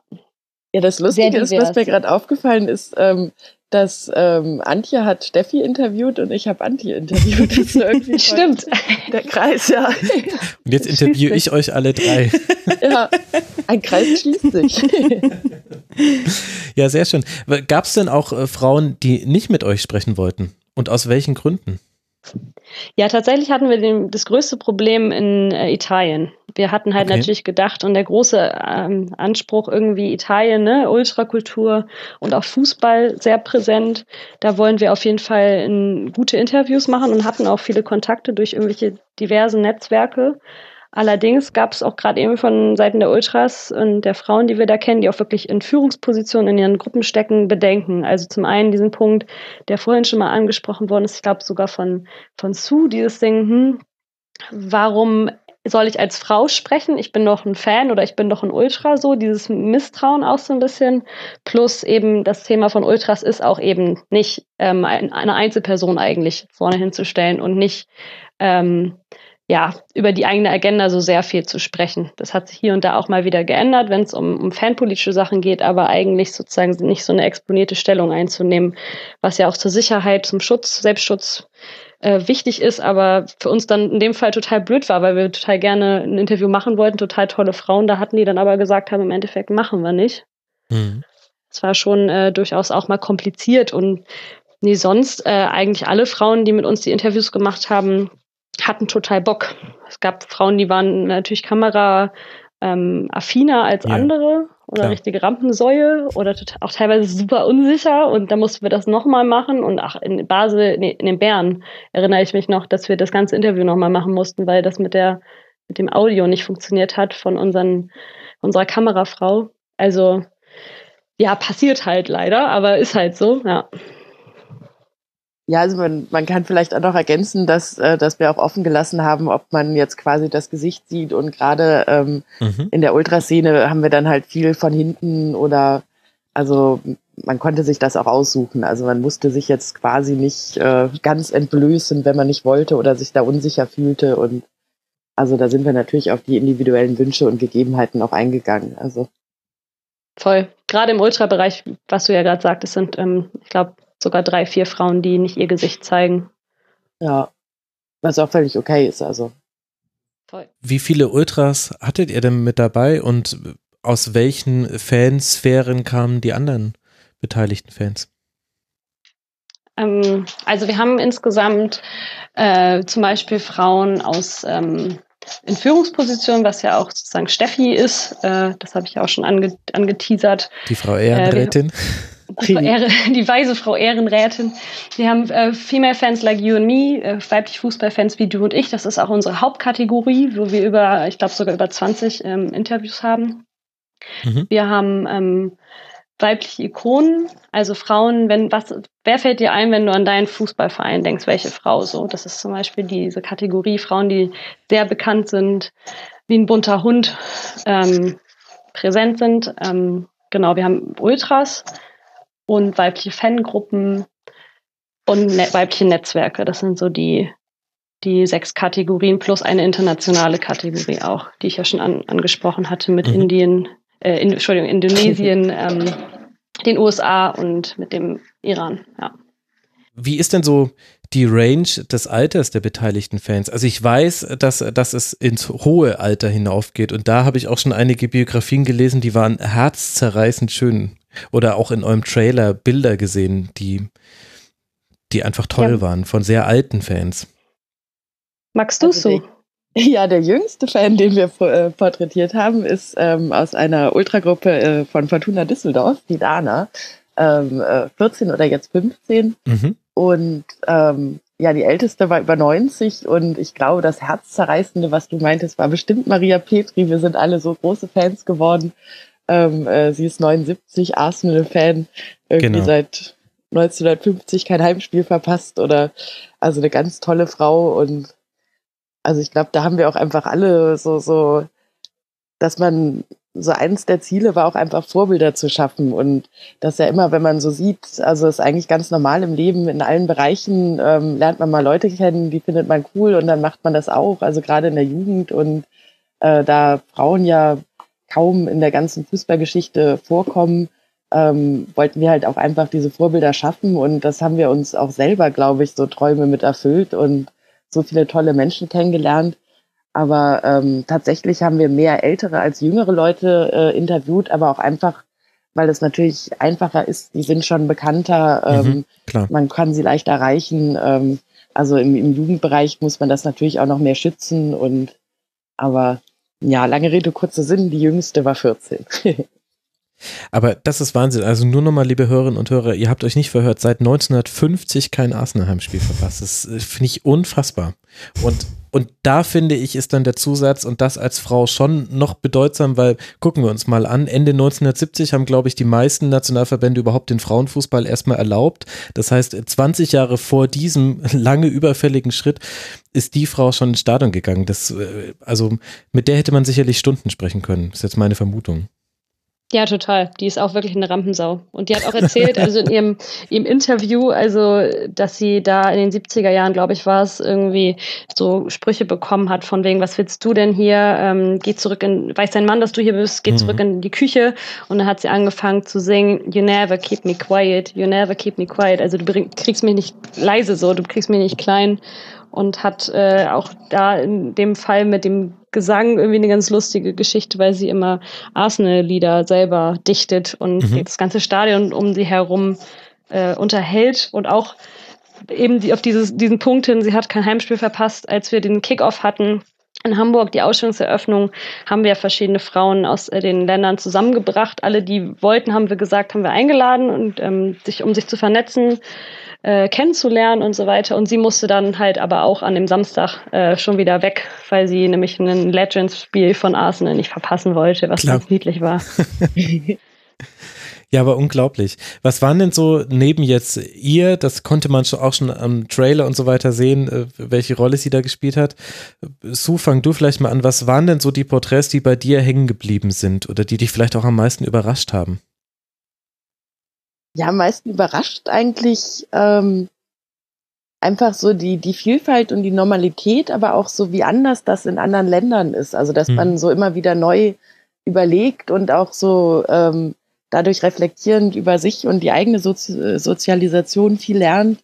Ähm, und einfach auch dieser Mut und einfach, also das, das Überraschendste fand ich einfach, wie viele tolle Frauen es einfach gibt. Also und dann, dass es mich überrascht hat, dass es so viele tolle Frauen gibt. Also es war einfach auch so ein wahnsinniger Lernprozess dabei und einfach auch wie, also man, man kriegt das zwar auch durch Fernsehen und so weiter mit, wie viele verschiedene äh, Fanszenen es gibt und äh, dass die Fankultur in anderen Ländern anders ist, aber das so selber mal mitzuerleben und einfach auch mit so vielen Leuten zu sprechen und so die Kontakte, die sich daraus ergeben haben, also das, das fand ich eigentlich so, so hat mir am meisten mitgegeben. Also da würde ich gar nicht so einzelne Personen so raus, ähm, rauspicken, aber vielleicht auch so, so, also wir haben jetzt auch äh, eine Transgender-Frau dabei und wie so der Weg ist oder Mhm. eine Rollstuhlfahrerin, wie das so ist, dass man sich ähm, so auch mal wieder so, so andere Wirklichkeiten vorstellt und was für andere Probleme es da gibt. Also und wie, wie toll die Menschen damit umgehen und äh, was sie daraus machen und dass das halt auch in Ländern wie Russland zum Beispiel dann, dann auch möglich ist und dass in solchen Fanszenen dann auch äh, man gegen Diskriminierung arbeitet und so weiter und was das dann halt einfach so für ein, eine andere Realität ist. Also, Mhm. aber ansonsten, ich weiß nicht, so, so einzelne würde ich da ungern rauspicken, auch weil das einfach so ein, so ein rundes Gesamtwerk ist, sage ich jetzt mal. Aber wie weit gehen denn da die, die Unterschiede auseinander? Also mit Russland hast du ja schon Land angesprochen, wo wir jetzt alle wissen, auch wegen der WM hat man sich ja nochmal damit besser befasst und eindrücklicher, wie da eben die Gesellschaft aufgebaut ist. Und da siehst du eben, das ist noch eine ganz andere, ganz andere Realität und Gesellschaft als jetzt vergleichbar hier mit unseren westeuropäischen Ländern vielleicht. Was sind denn so die krassen. Unterschiede? Ja? Schön, dass ich mich da, Ja, gerne. dass ich da so reingrätsche. Ähm, ja, das ist tatsächlich auch ein Trugschluss. Also die beiden Beispiele, die mich am meisten so geprägt haben oder die mir so am meisten in Erinnerung geblieben ähm, sind, waren Schweden und in die Türkei. Also Türkei, also als erste Reise natürlich auch nochmal sehr besonders und intensiv.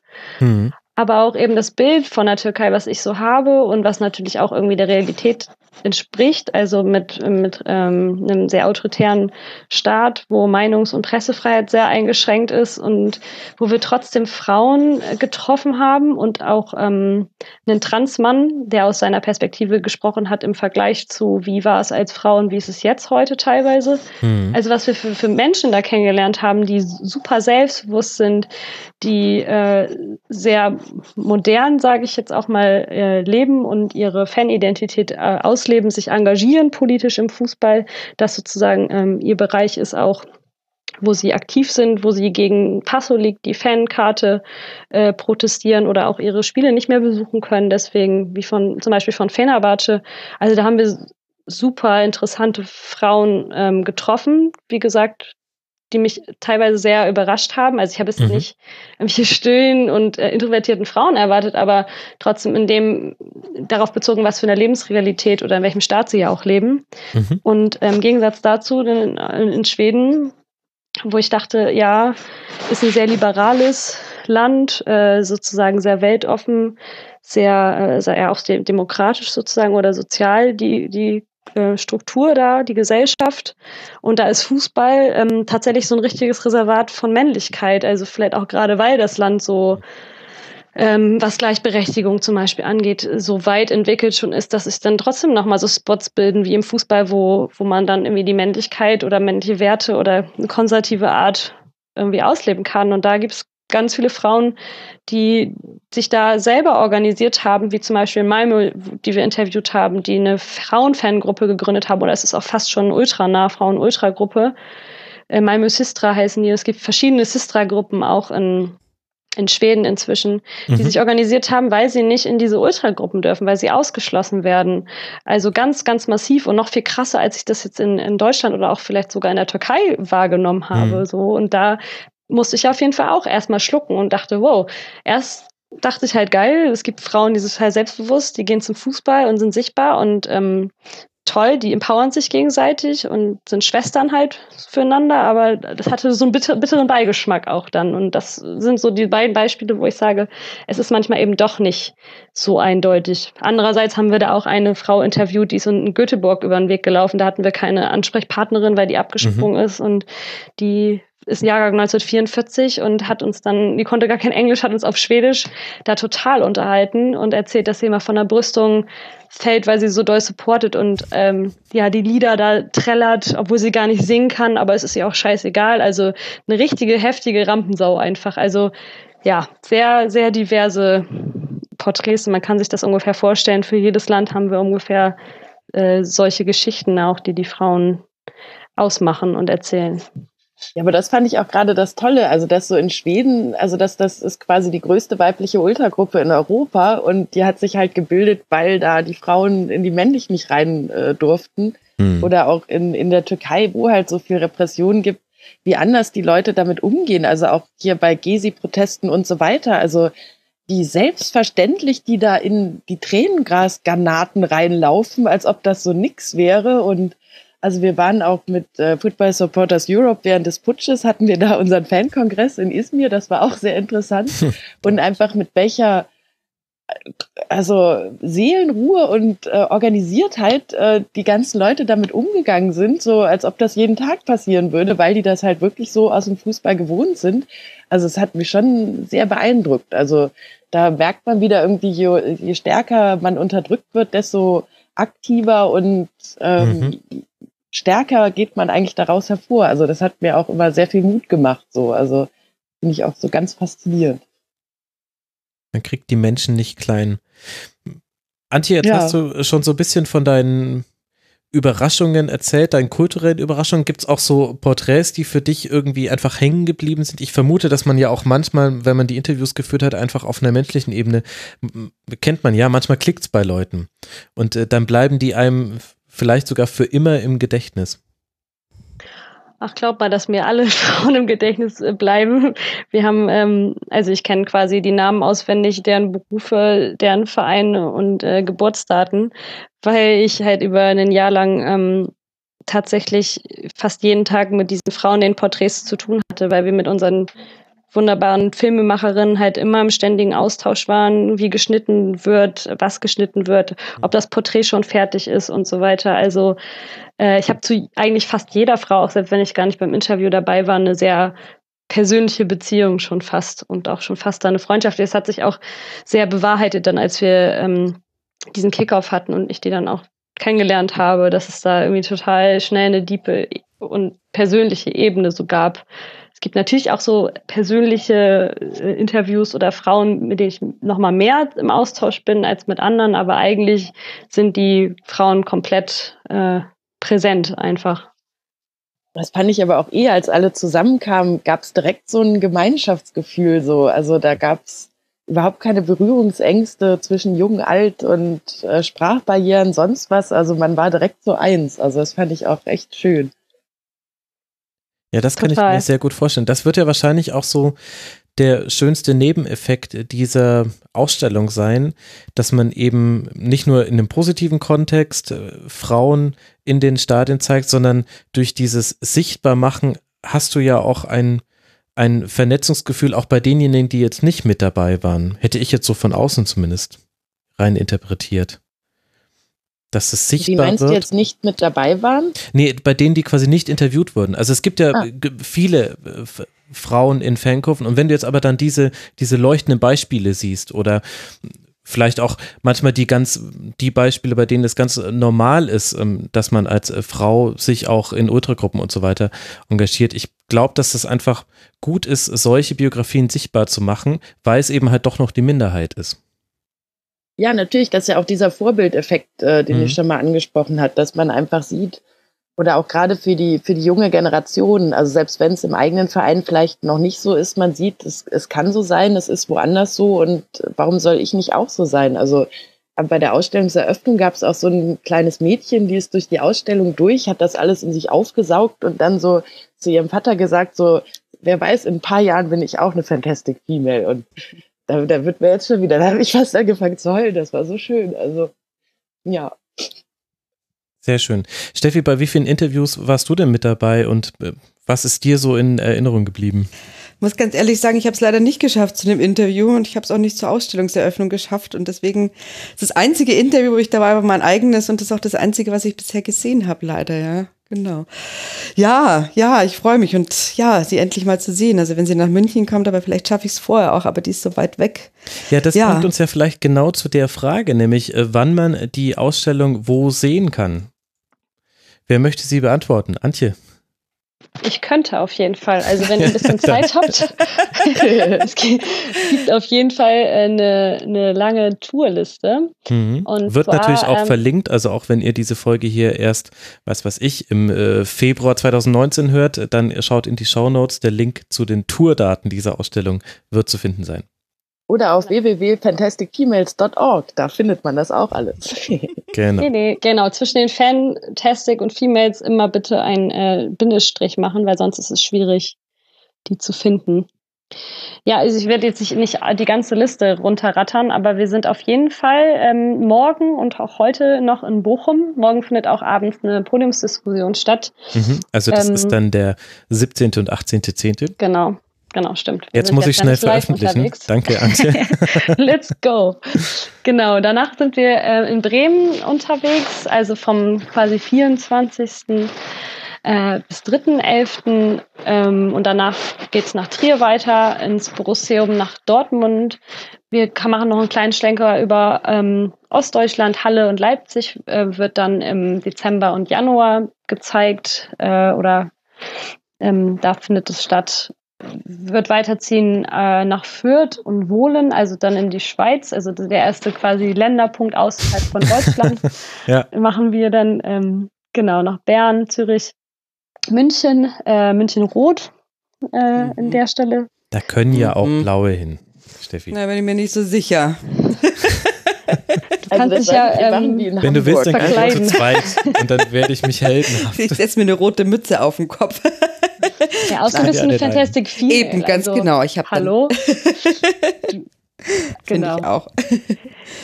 Genau, dann haben wir noch Stuttgart, Freiburg, Mainz und Gelsenkirchen für nächstes Jahr äh, auf dem Zettel. Ähm, bis ja, weiß ich nicht, März, glaube ich, so weit und Jena und äh, Babelsberg für den Juni. Mhm. Und genau, es geht immer weiter. Und danach kommt bald Düsseldorf dann Anfang der nächsten Saison. Genau, wenn man dann den Klassenerhalt feiert, dann ist auch die Ausstellung da. Ihr habt auch die ganze Ausstellung von der Machart darauf ausgelegt, dass sie eben in ganz verschiedenen Umgebungen gezeigt werden kann. Und man kann sich eben auch darum bemühen, dass die Ausstellung zu einem selbst in die Nähe kommt. Was muss man denn dafür tun? Ihr solltet äh, erstmal ganz viel Bock haben, das ist das Allerwichtigste.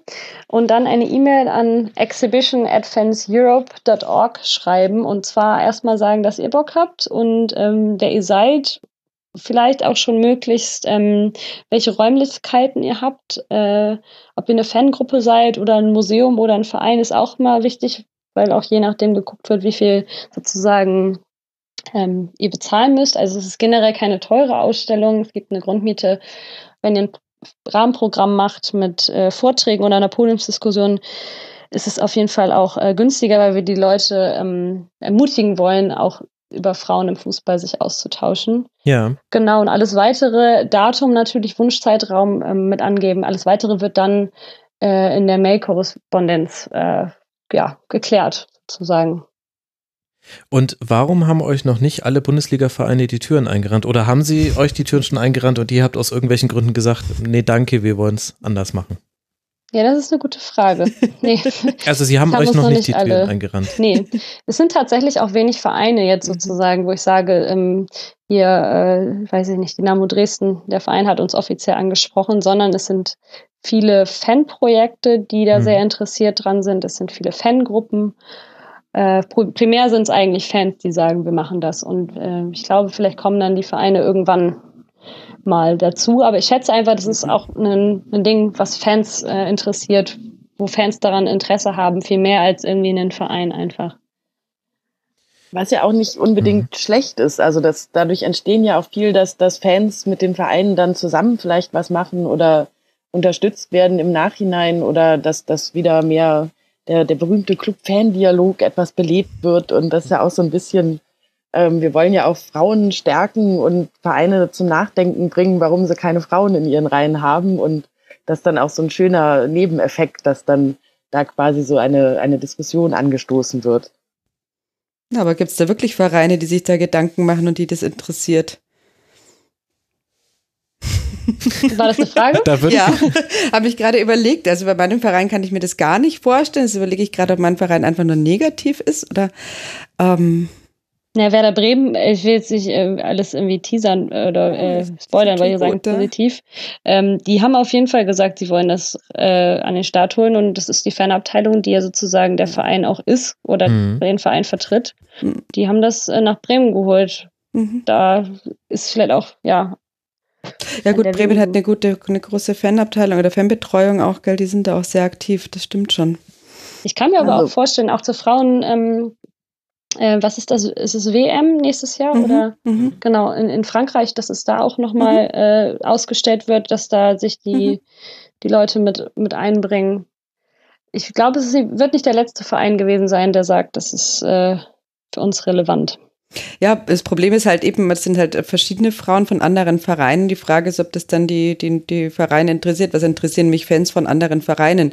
Also ich gehe jetzt mal von meinem Verein aus, die sagt sowieso, was interessieren mich Fans groß im Grunde genommen. Und dann noch, wenn sie nicht von 60 ähm, Fans sind, dann interessieren die mich eigentlich gar nicht. Also so. hm. Ja, bei meinem Verein würde ich das dann eher so einschätzen. Warum sollte ich das machen? Das bringt mir nichts. Das bringt mir keine, keine Zahlen, den Kunden. Also, ja. Ja, und um so, so eine kleine Bresche zu schlagen, also es ist ja auch oft so, dass dann ähm, zum Beispiel der Vorstandsvorsitzende sagt, das ist ja eigentlich äh, Aufgabe der Fanbetreuung oder eher, dass die Fanbetreuung dann vielleicht, naja, ist ja vielleicht Sache der Fanprojekte. Also mhm. jetzt im Fall von Fortuna sind alle daran interessiert, uns zu unterstützen, aber ich kann mir auch vorstellen, dass das oft so ein bisschen hin und her geschoben wird und dann muss halt einer mal ansprechen und da ist es halt auch, kommt immer darauf an, auch wie die Fans quasi im Verein organisiert sind, ob mhm. man miteinander spricht und ob das jemand erzählt. Also so gibt ja auch immer so, das haben wir nicht mitbekommen und also das muss dann auch einfach mal angestoßen und angesprochen werden und also aus meiner bisherigen Erfahrung ist eigentlich, wenn man sowas anspricht, vorschlägt und äh, irgendwie am besten schon ein bisschen Plan hat, dann wird man da auch bei unterstützt. Also die steigen dann irgendwann auch, glaube ich, mit ein. Also manche Vereine zumindest und Ja. geben Kohle oder stellen irgendwie Räumlichkeiten und so weiter und so fort. Aber es ist wie mit vielen fanpolitischen Themen oder Themen im Antidiskriminierungsbereich, dass dann erstmal das von den Fans kommen muss. Also auch diese gesamte Diskussion um Rassismus im Fußball. Das ist ja auch nicht so, dass die Vereine gesagt haben, oh, das nervt uns, sondern die sagen erst, es nervt uns, wenn irgendwie die Stimmung, ähm, wenn die Medien darauf aufmerksam werden, wenn die Stimmung scheiße ist und wenn das sich Mhm. nicht mehr verkaufen lässt. Das ist halt äh, die Realität auch leider. Und dann muss man damit irgendwie dealen und sich nicht davon abhalten lassen, dass man doch Bock hat auf das Thema oder die Themen auf die Agenda zu bringen. Ne? Ja, oder man muss es halt wie immer einfach für den Verein einfacher zu machen, das zu tun, was man möchte, als es nicht zu tun. Also da kann man ja auch dann als Fanszene äh, mit dran arbeiten. Klar, ich meine, erklärbar ist das irgendwie schon. Ich finde, es hört sich nur so an, als ob das immer noch ähm, wahnsinnig viel Aufwand für euch wäre, dieses Ding, was ja jetzt gerade angelaufen ist, diese Ausstellung, ähm, weiter zu verbreiten und am Laufen zu halten. Und es gibt viele Tourdaten, aber das hört sich für mich immer noch nach sehr viel Aufwand an, den ihr da betreiben müsst. Und da frage ich mich ehrlich gesagt schon, warum da nicht einfach eine DFL kommt und sagt, wir finden das so super, wir nehmen da euch davon jetzt einfach so viel ihr mögt ab. Also die sollen jetzt ja nicht so sagen, wir haben das gemacht, das wäre auch Quatsch, wollt ihr ja auch nicht. Aber das finde ich schon erstaunlich, ehrlich gesagt. Aber da muss ich die DFL auch an der Stelle ähm, neben dem Lob und dem Dank, dass sie uns finanziell unterstützt haben, ähm, auch mal ein bisschen aus der Kritik sozusagen nehmen, weil die auch gesagt haben, wir haben da eine, eine Mitgliederversammlung, wir würden voll gerne die Ausstellung da zeigen. Da ist sie dann parallel in dem Zeitraum gerade in Halle, aber die haben auch überlegt, ob sie es nachdrucken sollen. Mhm. Und ähm, ja, die sind da schon so, dass sie sagen, ey, wir finden das Thema so super und äh, wir wollen das einfach auch sichtbar machen und zeigen. Also da haben wir noch quasi den, die, die meiste positive Rückmeldung. Und ja, bei allen anderen Vereinen, das muss halt irgendwie, da muss einer mal in der Ausstellung gewesen sein und sehen, wie toll das ist und dann vielleicht sagen, okay, das bringen wir jetzt an unseren Standort. Mhm. Also die Initiative muss kommen, das können ja alle Hörerinnen und Hörer übernehmen. Dann äh, seid ihr ausgebucht und das stellt automatisch auch die Frage, wie geht's jetzt denn dann eigentlich weiter? Ihr habt vorhin schon angedeutet, dass ihr noch einige Interviewpartner oder auch vielleicht sogar schon geführte Interviews, weiß ich nicht, im Petto habt noch für die Zukunft. Wird nicht die letzte Ausstellung gewesen sein, sehe ich das richtig? Das ist äh, die Frage. Äh, die Zeit wird äh, uns ähm, erzählen mit der Zeit, ja.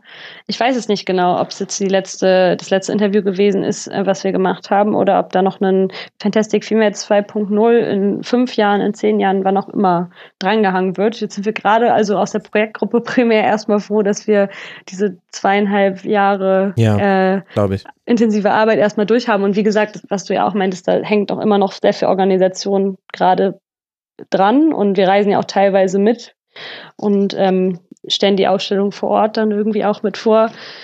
Wenn sich Leute finden und sagen, ich habe da eine prickelnde Idee, äh, können wir auch darüber reden, die zu erweitern. Allerdings ist es jetzt schon so, dass wir 50 äh, Panel haben, ähm, so Roll-Up-Banner. Das äh, ist schon schwierig, wenn man die auf äh, 100 oder so erweitert, weil man dann irgendwann mit einem Lastwagen, glaube ich, von A nach B fahren muss. Äh, ja, genau. Das ähm, ist alles offen. Wir sind auch offen für Vorschläge. Es ist immer nur die Frage, wer macht's und wie macht man's, woher kommt die Kohle und die Energie. Genau. Aber wir sind da offen. Total. Die Reise hat gerade erst begonnen. Ja, im buchstäblichen Sinne ja bei einer Ausstellung, die jetzt schon Tourdaten auf ihrer Seite hat. Ihr habt das ja bewusst so gehalten, dass man alle Porträts sehen kann, allerdings nur, wenn man auch vor Ort die Ausstellung gesehen hat. Kann man, glaube ich, auch ganz gut eigentlich äh, nachvollziehen, warum dem so ist. Habt ihr denn den Plan, aus dem Material, was ihr habt, vielleicht noch was anderes zu machen? Ich könnte mir vorstellen, wenn ihr so lange tolle Interviews geführt habt, ihr habt ja auch ganz viele szenische Shots, zumindest im Trailer waren sehr schöne mit dabei, könnte man ja rein theoretisch auch ein filmisches Projekt draus machen. Ja, das ist der Witz daran, dass immer alle denken, das ist ein Film. Mich immer alle angesprochen haben, wann kommt denn euer Film raus? Ich denke immer so, hm, Ja, das ist, wenn man einen zu guten gemacht. Trailer macht. Das ja, ist der, der Trailer war zu gut. Ja, wie gesagt, wir haben wunderbare Filmemacherin, Cutterin da am Start, die, glaube ich, auch super viel ehrenamtlich äh, gearbeitet haben und Zeit investiert haben, glaube ich, auch erstmal eine Pause gerade brauchen. Wenn die Bock haben und wir die Kohle auftreiben, kann man natürlich aus dem Material, wie, wie du sagst, einen Dokumentarfilm machen. Äh, man kann, glaube ich, eine, eine zehnstündige Doku-Reihe irgendwie auch machen, weil so viel, wir haben einfach super viel Material.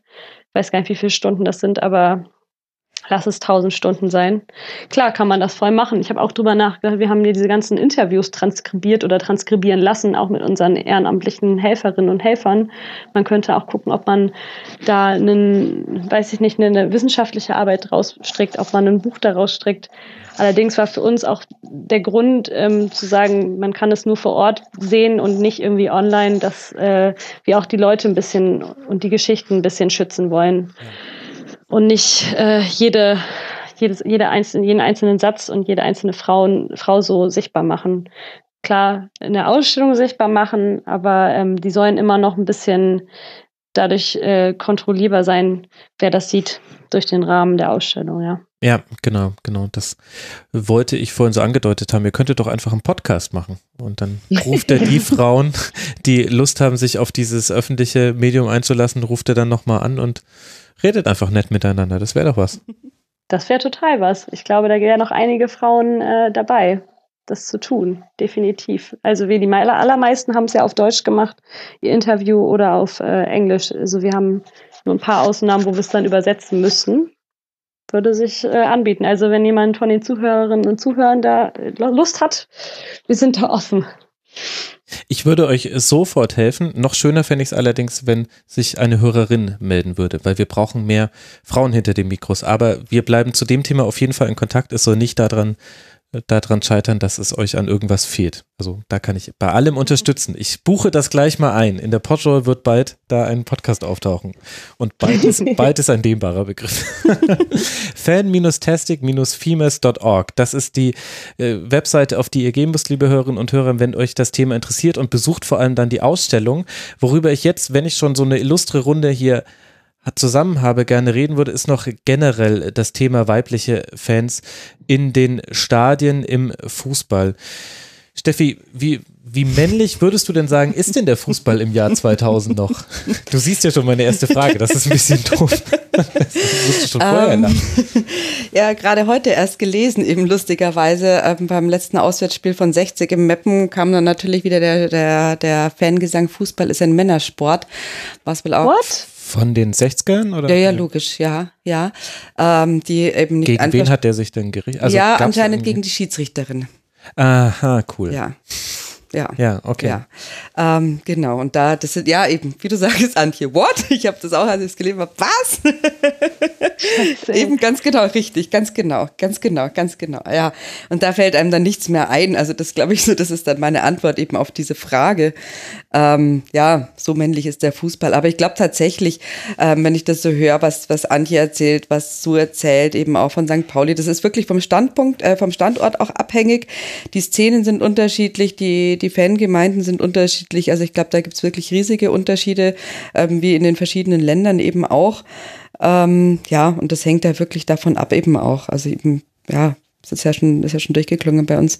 Bei 60 ist halt, ja, ja, was heißt männlich, aber eben, da ist schon ganz klar, das Männliche dominiert und ähm, aber eben, es, es, es wird schon, es wird schon langsam und eben, es werden mehr Frauen akzeptiert und machen auch und das wird schon langsam. Ja, das ist tatsächlich ein langer Weg, die, ähm, diese verkrusteten Strukturen oder eben diese Strukturen einfach aufzubrechen oder sich zu verändern. Da wehren sich alle dagegen oder es ist einfach schwierig, ja.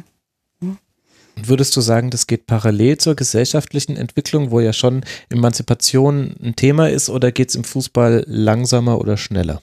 Ähm, es geht schon parallel, aber es ist ein bisschen hinterher, weil Fußball einfach generell ähm, von vornherein eben ein wesentlich männlicher besetztes Feld ist als die Gesellschaft, eben weil es einfach noch ganz andere Spielregeln eben im Fußball herrschen, im Fußball-Zuschauerraum ähm, ähm, grundsätzlich und deswegen eben ist da einfach ein, ja, ist das eben ein bisschen hinterher auf alle Fälle.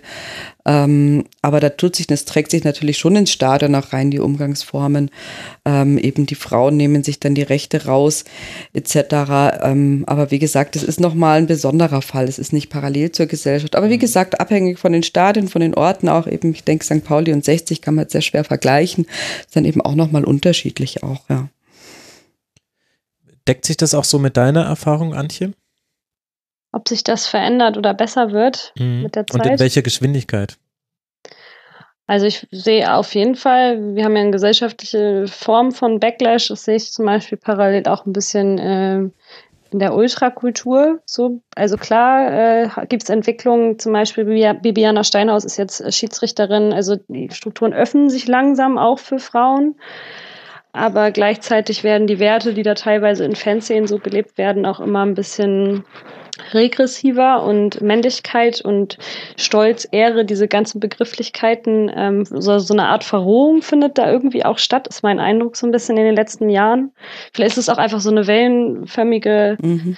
Sache. Ich, ich weiß es nicht so genau, aber ich habe schon das Gefühl, hui, ähm, oder vielleicht wird auch mehr darüber geredet oder es ist sichtbar durch Social Media, dass es irgendwie so ganz schön eine krasse Männerbünde und äh, Ahus gibt da auf verschiedenen Ebenen, aber auch eben ähm, Hogesa oder gemeinsam stark als Hooligan-Netzwerke, die äh, sich da sozusagen eher rechtslastig organisieren, sind auf jeden Fall ja auch aktuellere Beispiele so, mhm. ähm, die auch viel oder aktiv ähm, ja, Männlichkeit, Männlichkeitsbilder äh, ausleben.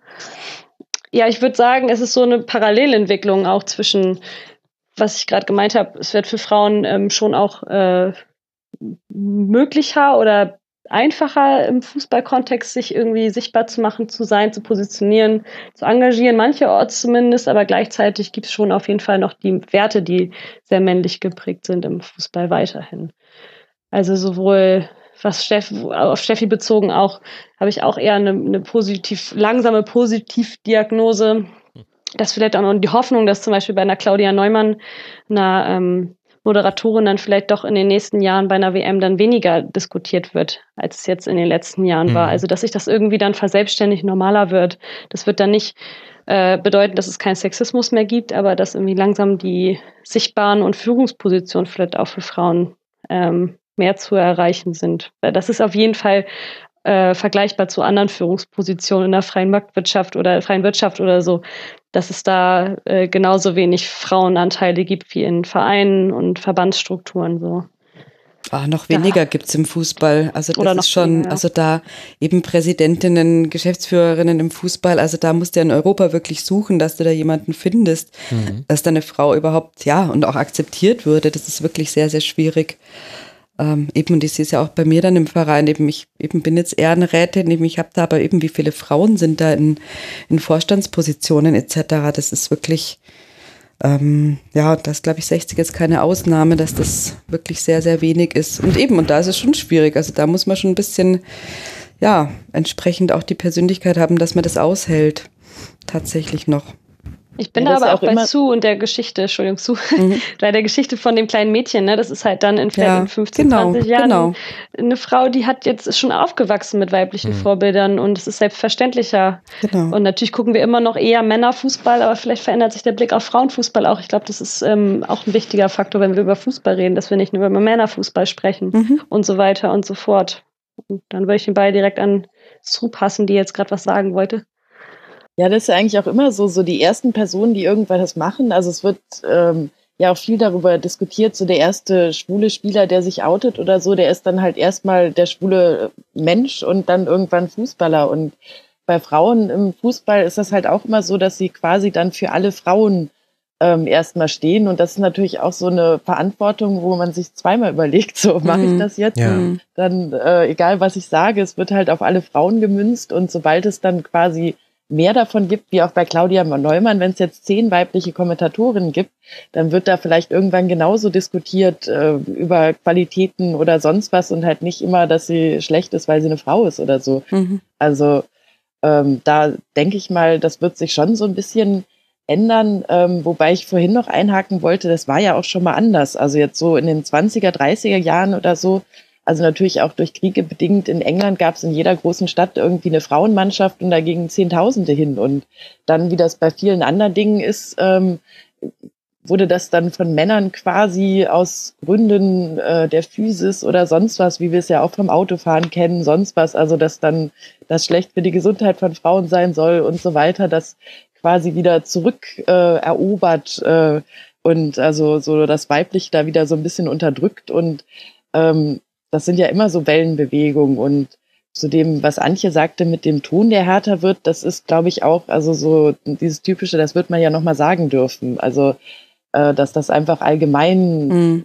momentan einfach so dieser populistische Stil und ähm, dass Frauen auch, was weiß ich, oder in, in Bayern mit der CSU und dass dann irgendwie äh, die Frauen zu Hause Geld bekommen, wenn sie da die Kinder betreuen. Und es gibt ja viele so Bereiche, wo, wo so, so die eigentlich schon erreichte Dinge so wieder so ein bisschen mhm. zurückgeschraubt äh, werden, habe ich das Gefühl momentan. Also das, also da würde ich den Fußball gar nicht von freisprechen, aber ist natürlich noch eine ähm, Domäne, wo, wo die Männer einfach das Gefühl haben, die Frauen nehmen ihnen was weg, mhm. wenn sie jetzt auch da, also früher konnten sie machen, was sie wollten und jetzt müssen sie sich ja irgendwie benehmen. Also das ist ja auch immer so, wenn man in so eine Männerrunde reinkommt, oh, jetzt müssen wir uns aber anders unterhalten oder mhm. dann werden über die Herrenwitze dann nochmal Witze gemacht und da braucht man dann halt schon so ein bisschen dickes Fell, um das so, so an sich abprallen zu lassen oder halt auch mal was dagegen zu sagen und also auch Bibiana Steinhaus ist da ja auch ein schönes Beispiel. Also wenn du denkst, dass das Männersport dann schlimm ist, also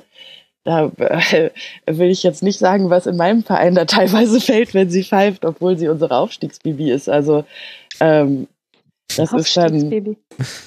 Ja, sie hat äh, unser Aufstiegsspiel gepfiffen. Also eigentlich Ach so, okay, okay. Ein, äh, Stein im Brett und ähm, ein aber, Steinhaus im Brett, ja. ja. aber das Übliche dann, was weiß ich, dann kommt halt Fotze, ja, ja. sonst was, bla, anstatt halt, keine Ahnung, ich weiß nicht, also Schiris beleidigt man ja immer, aber also ich weiß jetzt nicht. Ja, aber mit Frauen wird schon quasi ja. im Kritisieren anders umgegangen. Ja. Das ist quasi das, was ich auch im, im Rasenfunk sehen kann, wo ich ja versuche, auch viele Frauen hinter die Mikrofone zu bekommen, was gar nicht so einfach ist, aus ganz verschiedenen Gründen. Aber was mir immer schon aufgefallen ist, sogar bei den Rasenfunkhörerinnen und Hörern, wo ich sagen würde, die haben doch einen anderen Diskussionsstil als weite andere Teile des Internets, werden Frauen auf eine andere Art und Weise kritisiert und zwar pauschaler. Also mir hat ihre Einschätzung zum Werder-Spiel nicht gefallen, deswegen schreibe ich jetzt nicht in meinem Kommentar, ich fand, dass sie dabei Werder irgendwie, das habe ich anders gesehen, sondern ich schreibe, die hatte ja echt mal keine Ahnung von Taktik, bitte nie wieder einladen. Solche, solche Kommentare gab es noch nie bei einem Mann. Das ist unglaublich da kannst du ja noch froh sein, dass äh, das ein Podcast ist, ne, und dass es nicht irgendwie ein Live-Mitschnitt ist mit äh, Videoaufnahme, weil ich glaube, dann ja. die Kommentare mhm. noch ja. ganz anders ja, werden, weil Optik Fall. auf jeden Fall eine Rolle spielt. Ob es jetzt bei Bibiana Steinhaus ist oder meinetwegen auch bei Claudia Neumann oder sonst wo. Also, was ihr gerade schon gesagt habt, es wird auf jeden Fall aufs Geschlecht reduziert und mhm. geschlechtsspezifische Abwertung. Es wird das mhm. Fachwissen öfter mal in Frage gestellt und dann im Zweifelsfall noch einfach mal einfach nur was zur Optik gesagt. Also anstatt zu sagen, okay, die konnte übrigens auch was zum Thema Fußball sagen oder hat gut gespielt oder sonstiges so. Ja, ja. Das, ja, das ist ein ganz anderes Niveau. Also wir haben es auch gemerkt bei uns eben, wo eben auch die Ulla auf unserer Vereinsversammlung einen Antrag gestellt hatte, eben und auf so einem so einer dämlichen Website von irgendwie so einem trotteligen Blogger die Kommentare. Ich also, weiß genau, welche du meinst. und das ist wirklich unterirdisch, was da für Kommentare kommen. Du weißt genau, das würden die nie machen, wenn es ein Mann wäre. Also so auf diesem Niveau einfach auch und sowas, also wirklich so niveaulos und so aufs Äußerliche reduziert, das ist schon, das ist schon heftig. Also da merkt man dann schon nochmal den Unterschied auch, ja ja, als Frau muss man einfach zehnmal besser sein, als ja. jeder Mann sein müsste, um überhaupt akzeptiert zu werden. Also es ist schon irgendwie so. Ja, du darfst dir keine normalen Fehler eben erlauben, eben dann eben sei es jetzt in der Optik oder im Auftreten, das wird dann sofort, da bist du sofort angegriffen, ja.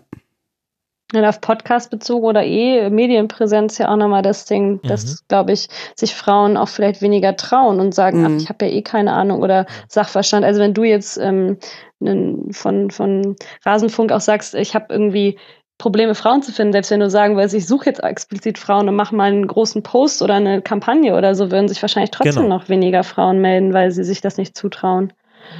das ist tatsächlich, das ist tatsächlich genau die Erfahrung, die ich mache. Also zum einen ist es so, dass es immer noch mehr Männer als Frauen gibt. Das ist so. Also ich habe hab hier in meiner Gästedatenbank, da kann ich gerade live nachgucken, da habe ich drin 225 Männer, noch nicht alle davon waren zu hören, aber sind schon auf meinem Radar und dagegen nur 60 Frauen. Und für diese 60, 60. Frauen, ja, für diese 60 Frauen yeah. muss ich dann schon, muss ich dann schon in einer Art und Weise durch soziale Netzwerke scrollen, die mir selbst manchmal ein bisschen creepy vorkommen, weil ich bei jedem weiblichen Twitterer sofort denke, oh, die könnte ich ja vielleicht mal einladen und dann nachlese, was die so über ihren Verein geschrieben hat. Und dann ist aber die Erfahrung, die ich tatsächlich auch mache, wenn ich Absagen bekomme für den Rasenfunk, dann in überwiegender Mehrheit von Frauen eben, ich, weil die, die Anfrage läuft immer so, hier, ich hätte dich gern mal mit dabei, wir reden über deinen Verein und auch über alle anderen Spiele, hättest du da Lust drauf, hier kannst du mal eine Folge hören. Und bei Männern ist die Reaktion, wir reden über alle Vereine, ja, gar kein Problem. Und bei Frauen ist die Reaktion ganz oft, bei meinem Verein fühle ich mich relativ sicher, aber ich würde eigentlich ungern über einen anderen Verein reden, weil da bin ich nicht tief genug drin. Und manchmal stimmt das vielleicht auch, manchmal ist es aber auch, also manchmal weiß ich es, weil manche Leute habe ich auch sehr hartnäckig überzeugt. Ähm, da habe ich dann im Nachhinein auch festgestellt, das war einfach Quatsch, die waren genauso tief drin. Und das ist quasi kein Zufall, dass im Rasenfunk Royal, also in dem, wo ich immer einen Gast für einen Verein habe und auf die Hinrunde oder auf die ganze Saison zurückblicke, da fällt es mir viel leichter, Frauen zu kriegen. Da bin ich immer so bei sieben bis acht Frauen bei ja 18 Vereinen, was okay ist. Immer noch nicht 50 Prozent, aber da kommen wir schon noch irgendwie hin. Aber für diese Folgen, wo du, wo du quasi über alle Spiele reden musst, das ist immer genau das, wo ich die Absagen kriege. Und das ist ganz interessant. Und Männer sagen da immer, ja, easy, ich gucke die Sportschau. Und dann sage ich, ja, also wenn du noch mehr gucken kannst, wäre es auch nicht schlecht. kannst auch gerne die Sportschau gucken, ähm, aber guck mal, ob dir noch mehr über den Weg läuft. Und das machen, das ist, das ist echt schon nochmal ein Unterschied.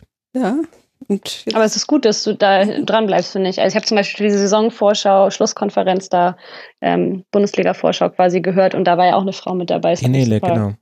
Super krass gefreut einfach. Mhm. Also, so doof das jetzt klingt und manche werden sagen, hm, beschwer dich mal nicht, aber es macht schon einen Unterschied auch gerade für eine Frau im Fußball, wenn man dann auch irgendwie andere Frauen mal hört und die Sachverstand haben und nicht immer nur Männer. Also natürlich ne, kein Problem mit Männern und die haben auch auf jeden Fall Ahnung und so, aber es macht einen Unterschied, sozusagen, ob eine Frau auch mal da mit am Start ist oder nicht. Und es freut mhm. mich persönlich dann auch, wie in dem Fall. Ja, man sagt auch toll. schwerer Nein. Also zum Beispiel die äh, Kristall von Augsburg hatte auch mhm. gefragt für einen Podcast äh, vor dem Spiel und ich hatte zwei Tage vorher gesagt, ich habe echt gar keine Zeit sonst was und ich mache jetzt erstmal gar nichts wegen Fantastic Females. Und als sie mich dann fragte, dachte ich, naja, vielleicht kannst du es noch irgendwie reinquetschen. Also das, also man möchte sich dann auch so ein bisschen gegenseitig unterstützen. Also das, das merkt man schon, aber ich glaube, das ist auch einfach so immer noch ein bisschen Erziehungssache, sonst was, dass Frauen sich ständig, also das, das nervt mich auch in mir selber, dass man sich ständig hinterfragt und wenn dann irgendwie so ein Mann einfach so, ja, ja, und man selber überlegt dann so tausendmal, ja, aber hast du in dem Bereich jetzt die mhm. Erfahrungen oder auch bei Vorstellungsgesprächen sonst was? Also man fängt dann mit den eigenen Schwächen an und denkt sich dann hinterher so, was soll der Scheiß eigentlich? Also da müssen wir auch einfach alle an uns selber arbeiten. Also im Prinzip hat ja keiner von allem Ahnung. Also man muss es halt nur gut überspielen können. Und ja. Aber wobei ja. im Fußball ist halt wirklich das Thema, dass du da halt echt auf in jede Schwäche, die du hast oder jeden kleinen Fehler, da wird dann eben dann eben, wenn es ist halt wirklich reingegrätscht auch. Und mhm. da da ist dann ja, die also Befürchtung also eben halt, schon da, wo du eben sagst, okay, kann ich das wirklich, bin ich da so souverän, dass ich da keinen Punkt gebe für die Leute? Oder eben, man muss halt dann wirklich ein Wahnsinns Selbstbewusstsein auch haben, dass man sagt, okay, mir ist das wurscht, was die sagen irgendwie, da kommen die Kommentare und ich stehe da drüber. Also das ist dann, also im Fußballbereich schon nochmal, ja, ja, ist ja auch das Gleiche, wenn man irgendwie Sexismus anspricht, dann weiß man genau, also die ganzen Kutten-Dings, also man hat, also man kann sich dann vorher schon ausrichten, äh, wenn man wozu was sagt, wer dann wieder welche Kommentare bringen wird und mhm. also fand ich auch ganz, ganz faszinierend. Wir sind in der Kurve umgezogen und hatten dann so ein Gespräch mit den Leuten, die da vorher standen und was da zum Teil für Fragen kamen. Äh, da dachte ich mir wirklich, also lebst du im letzten Jahrhundert oder? Aber das ist dann so die Realität, wie, wie Antje auch schon erwähnte, wenn man aus der eigenen Bubble so ein bisschen rauskommt oder also ganz mhm. extrem ist ja auch, wenn man mal als Frau allein ins Stadion geht oder so, was man da erlebt, das ist echt unglaublich. Also da, da muss man schon vorher so ein bisschen Kampfsport trainieren. Das ist dann echt, also, ja. Aber was müsste sich denn alles verändern? Das ist klar, das wird jetzt nicht von heute auf morgen alles äh, toll werden. Weil die Definitionen von toll wahrscheinlich auch in dieser Runde ganz anders sind, als wenn wir 100 Leute in der Fußgängerzone fragen. Aber was wären denn so Schritte, die sich tun müssten, wenn wir jetzt mal beim Stadionbesuch zum Beispiel anfangen?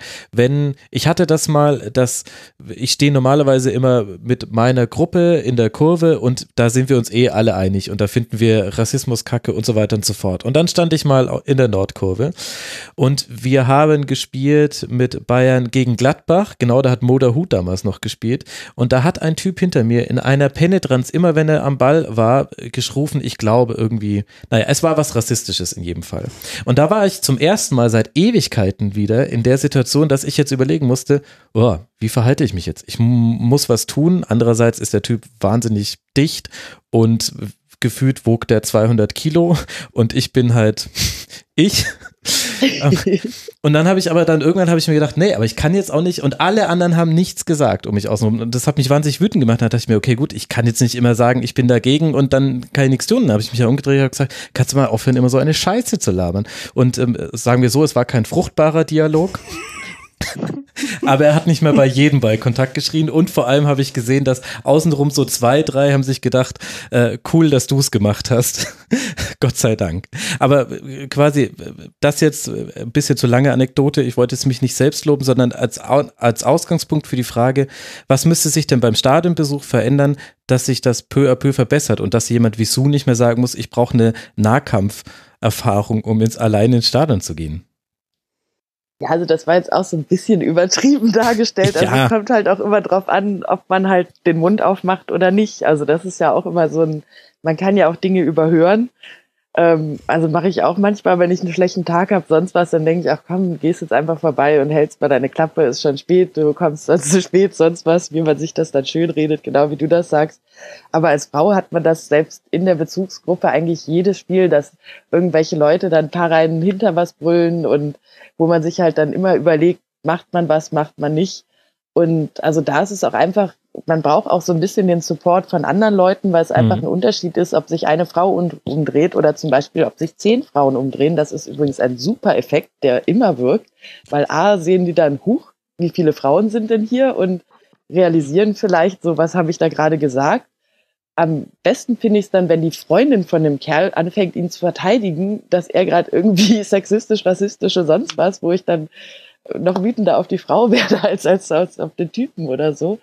Ähm, aber also eigentlich wie überall in der Gesellschaft. Also man muss halt äh, für seine Ideale einstehen, den Mund aufmachen und wenn der Erste das tut, dann folgen andere nach und ähm, also manchmal kann man dann so quasi die ganze Kurve umstimmen und manchmal muss man halt irgendwann laufen gehen. Also das kommt dann immer auf das Verhältnis an der Menschen. Mhm. Also ich weiß nicht, wie ist denn das bei euch so? Ja, im Grunde genommen, also ich finde es eben schon wichtig, das dann anzusprechen. Eben deswegen fand ich die Geschichte jetzt gar nicht zu lang, die du erzählt hast, Max. Ähm, eben, weil es dann den anderen auch so geht, die sind ein bisschen auch verunsichert und das ist ja häufig so. Der Gedanke bei vielen, bin ich jetzt da falsch, bin ich jetzt da übertrieben, sollte ich was sagen, die sind die anderen und wenn es ausgesprochen wird, dann eben, dann ist der Konsens okay, ich bin richtig und eben der ist falsch und ähm, ja, und, und es bleibt nicht so im Raum stehen. Und insofern ist sowas schon wichtig, auch für alle festzustellen, wo sind hier die Normen, wo sind hier die Regeln sind, wenn man das alles durchgehen lässt, so einen Typen eben mit seinen rassistischen Rufen, dann ähm, werden da einfach die Regeln durch den eben dann auch mitbestimmt. Mhm. Wenn man aber was dagegen sagt und alle nicken dann eben dann dazu, dann, dann, dann ist da die Grenze gesetzt. Insofern ist sowas wirklich wichtig, ähm, auch zu sagen, in der Art und Weise, die hängt dann natürlich vom, von der Person auch ab, ob man das jetzt ein bisschen grober wird, ein bisschen deutlicher, ob man das ein bisschen ähm, scherzhafter macht. Also eben mache ich dann je nachdem, eben wenn es besoffene junge Typen sind und die dann, hey, schwule Sau schreien, dann ach Kinder, geht, ist eben, was ist ein schwul? Dann kann man so anders dann, dann mit denen reden. Ähm, oder einfach mal einfach auch darauf hinweisen, weil vielen ist das auch gar nicht bewusst, wie sie reden, je nachdem, was das für Personen sind. Ähm, eben finde, da muss man jetzt nicht Riesendiskussionen über Sexismus eben starten, das, das macht im Stadion sowieso keinen Sinn, aber eben einfach mal darauf aufmerksam machen. Das ist schon mal das Erste einfach und eben auf so Umgangsformen allein schon und eben das auch, auch anderen erzählen, weil den meisten ist das gar nicht so bewusst auch, wie da, ja, wie da der Umgangston eben auch ist und und ja, ich finde eben sowieso die Ausstellung oder eben auch sämtliche Berichte dann von Frauen auch eben einfach ganz wichtig, weil das vielen Männern auch gar nicht bewusst ist. Ja. Ich glaube, es gibt da auch verschiedene Strategien einfach. Also mhm. so Eine Strategie ist zum Beispiel auch nicht diese Wörter wie Feminismus oder Sexismus mhm. in den Mund zu nehmen, mhm. weil ich glaube, bei vielen schlackern dann die Ohren Rotes und die Tuch. denken an, ja. genau, oder lilanes Tuch oder so, lilane Latzhose. Ich finde, ähm, ne, man muss jetzt nicht Leute verschonen, aber man kann auch versuchen, das zu umschreiben und sagen, hey, irgendwie gerade bist du mir gegenüber, gegenüber ungerecht oder Frauen gegenüber ungerecht oder das ist irgendwie, warum sind Frauen und Männer denn nicht gleich oder man kann verschiedenste mhm. irgendwie Argumentationen ja auch wählen, ohne da sozusagen diese Political Correctness Keule rauszuholen. Das ist so ein Punkt. Ich finde auch immer wichtig, vielleicht Dinge, auch wenn sie jetzt so wie im Stadion bei dir jetzt äh, total nerven, nicht sofort zu regeln. Also kommt darauf an, wie belastbar man auch ist in der Situation. Aber gerade in den eigenen Reihen habe ich häufiger mal das Ding, dass ich dann in dem Moment gar nicht sehe, dass es Sinn macht, da irgendwie zu intervenieren, sondern mir dann eine ruhige Minute suche oder mhm. nach dem Spiel oder so. Dann fühlen sich die Leute auch wesentlich weniger angegriffen wenn man das einmal noch in Ruhe macht und danach. Natürlich bei manchen Sachen, da gibt es No-Gos, da muss man auch reagieren. Aber da habe ich auch manchmal so das Ding, ich bin halt auch, wie Sue das eben angesprochen hat, ich bin auch einfach manchmal müde. Also, ja, klar. Ich habe ich also. hab so, nach so viel Erfahrung, einfach wenn ich auf der Straße lang gehe, schon, wie ich angeguckt werde, wie ich angesprochen werde. Und dann auch noch im Stadion bei manchen Sachen, äh, da bin ich einfach absolut nicht bereit, diejenige zu sein, die dann interveniert. Und da bin ich dann halt auch auf meine Freundinnen und Freunde angewiesen und gerade auf meine männlichen Kollegen, die dann irgendwie vielleicht auch mal was sagen wollen, können, sollten. So. Also gibt es verschiedene, glaube ich, Strategien, wer und wie und wann vielleicht dann auch, ja.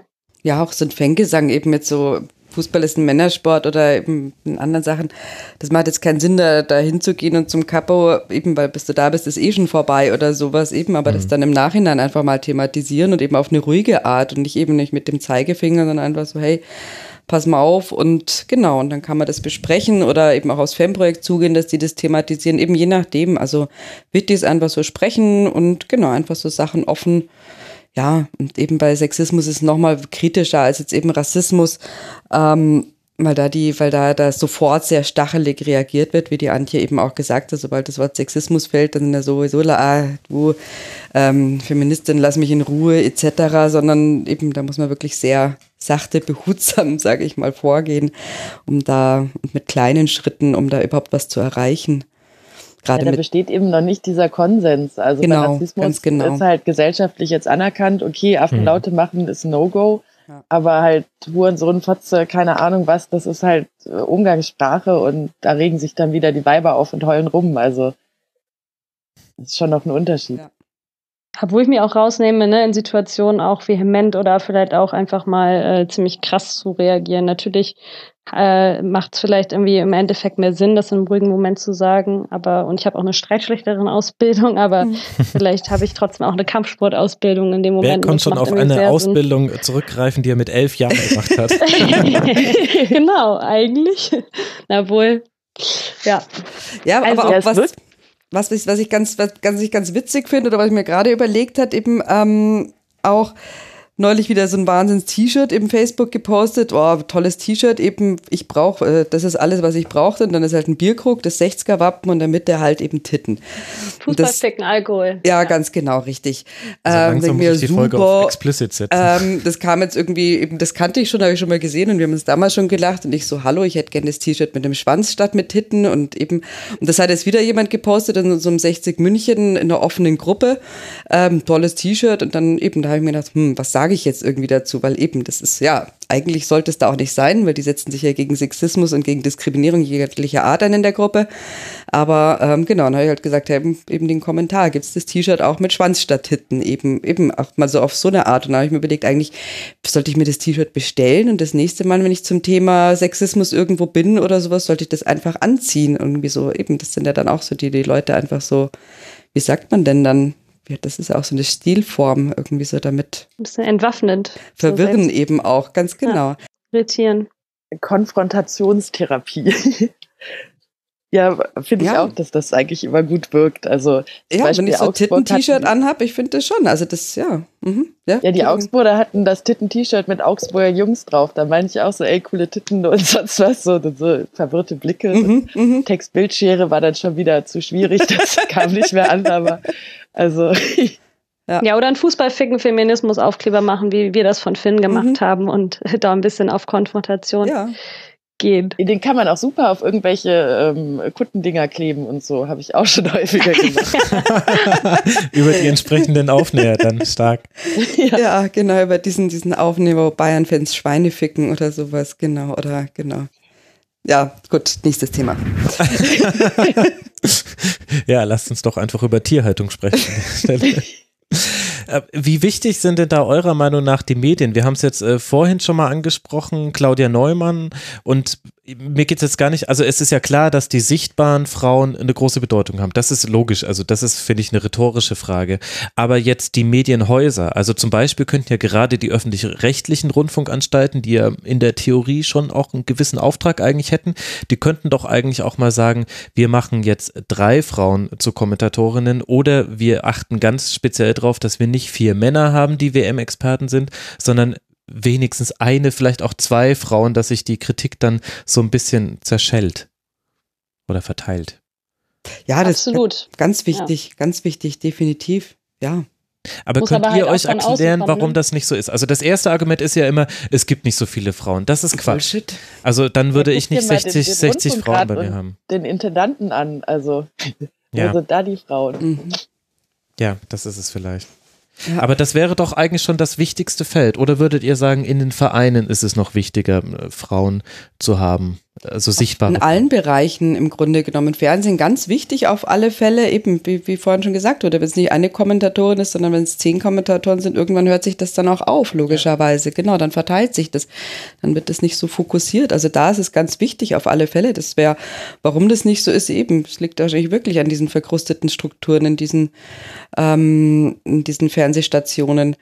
Ähm, ja, aber auch oder, die Frauen, die es gibt, dargestellt werden. Ja, richtig, also, genau, genau, weil man halt eben wirklich oder die Zielgruppen wirklich anspricht und dann vielleicht auch mit der Werbung etc. Ja, wo man sich dann sieht, ja, ja, ganz genau. Das, das, das sind dann die Stationen eben auch dann gefragt. In der, in der Pause kommt immer nur ähm, Bierwerbung etc. Ja. Naja, und Parship. Also man geht ja, wenigstens genau. schon davon aus. Oh, Entschuldigung. dass nur Single-Manager. also das ist schon wichtig, aber auch in den Vereinen ist es meines Erachtens auch wichtig, eben ja, in den Fanshops etc., dass man schaut, dass da entsprechende Angebote eben für Männer und für Frauen eben gleichermaßen gelten, dass eben nicht nur, ähm, bin ich wieder bei meinem Lieblings-60er-Beispiel, Beispiel eben auch eben ein VIP-Besuch für den Herren. Die Frauen können ja mitgehen. Es gibt den Ladies Day in der Allianz Arena, ähm, während die Männer sich ähm, Bier trink, beim Biertrinken über ein Fußballspiel unterhalten, sind die Frauen im Wellnessbereich und ähm, gönnen sich eine Handmassage.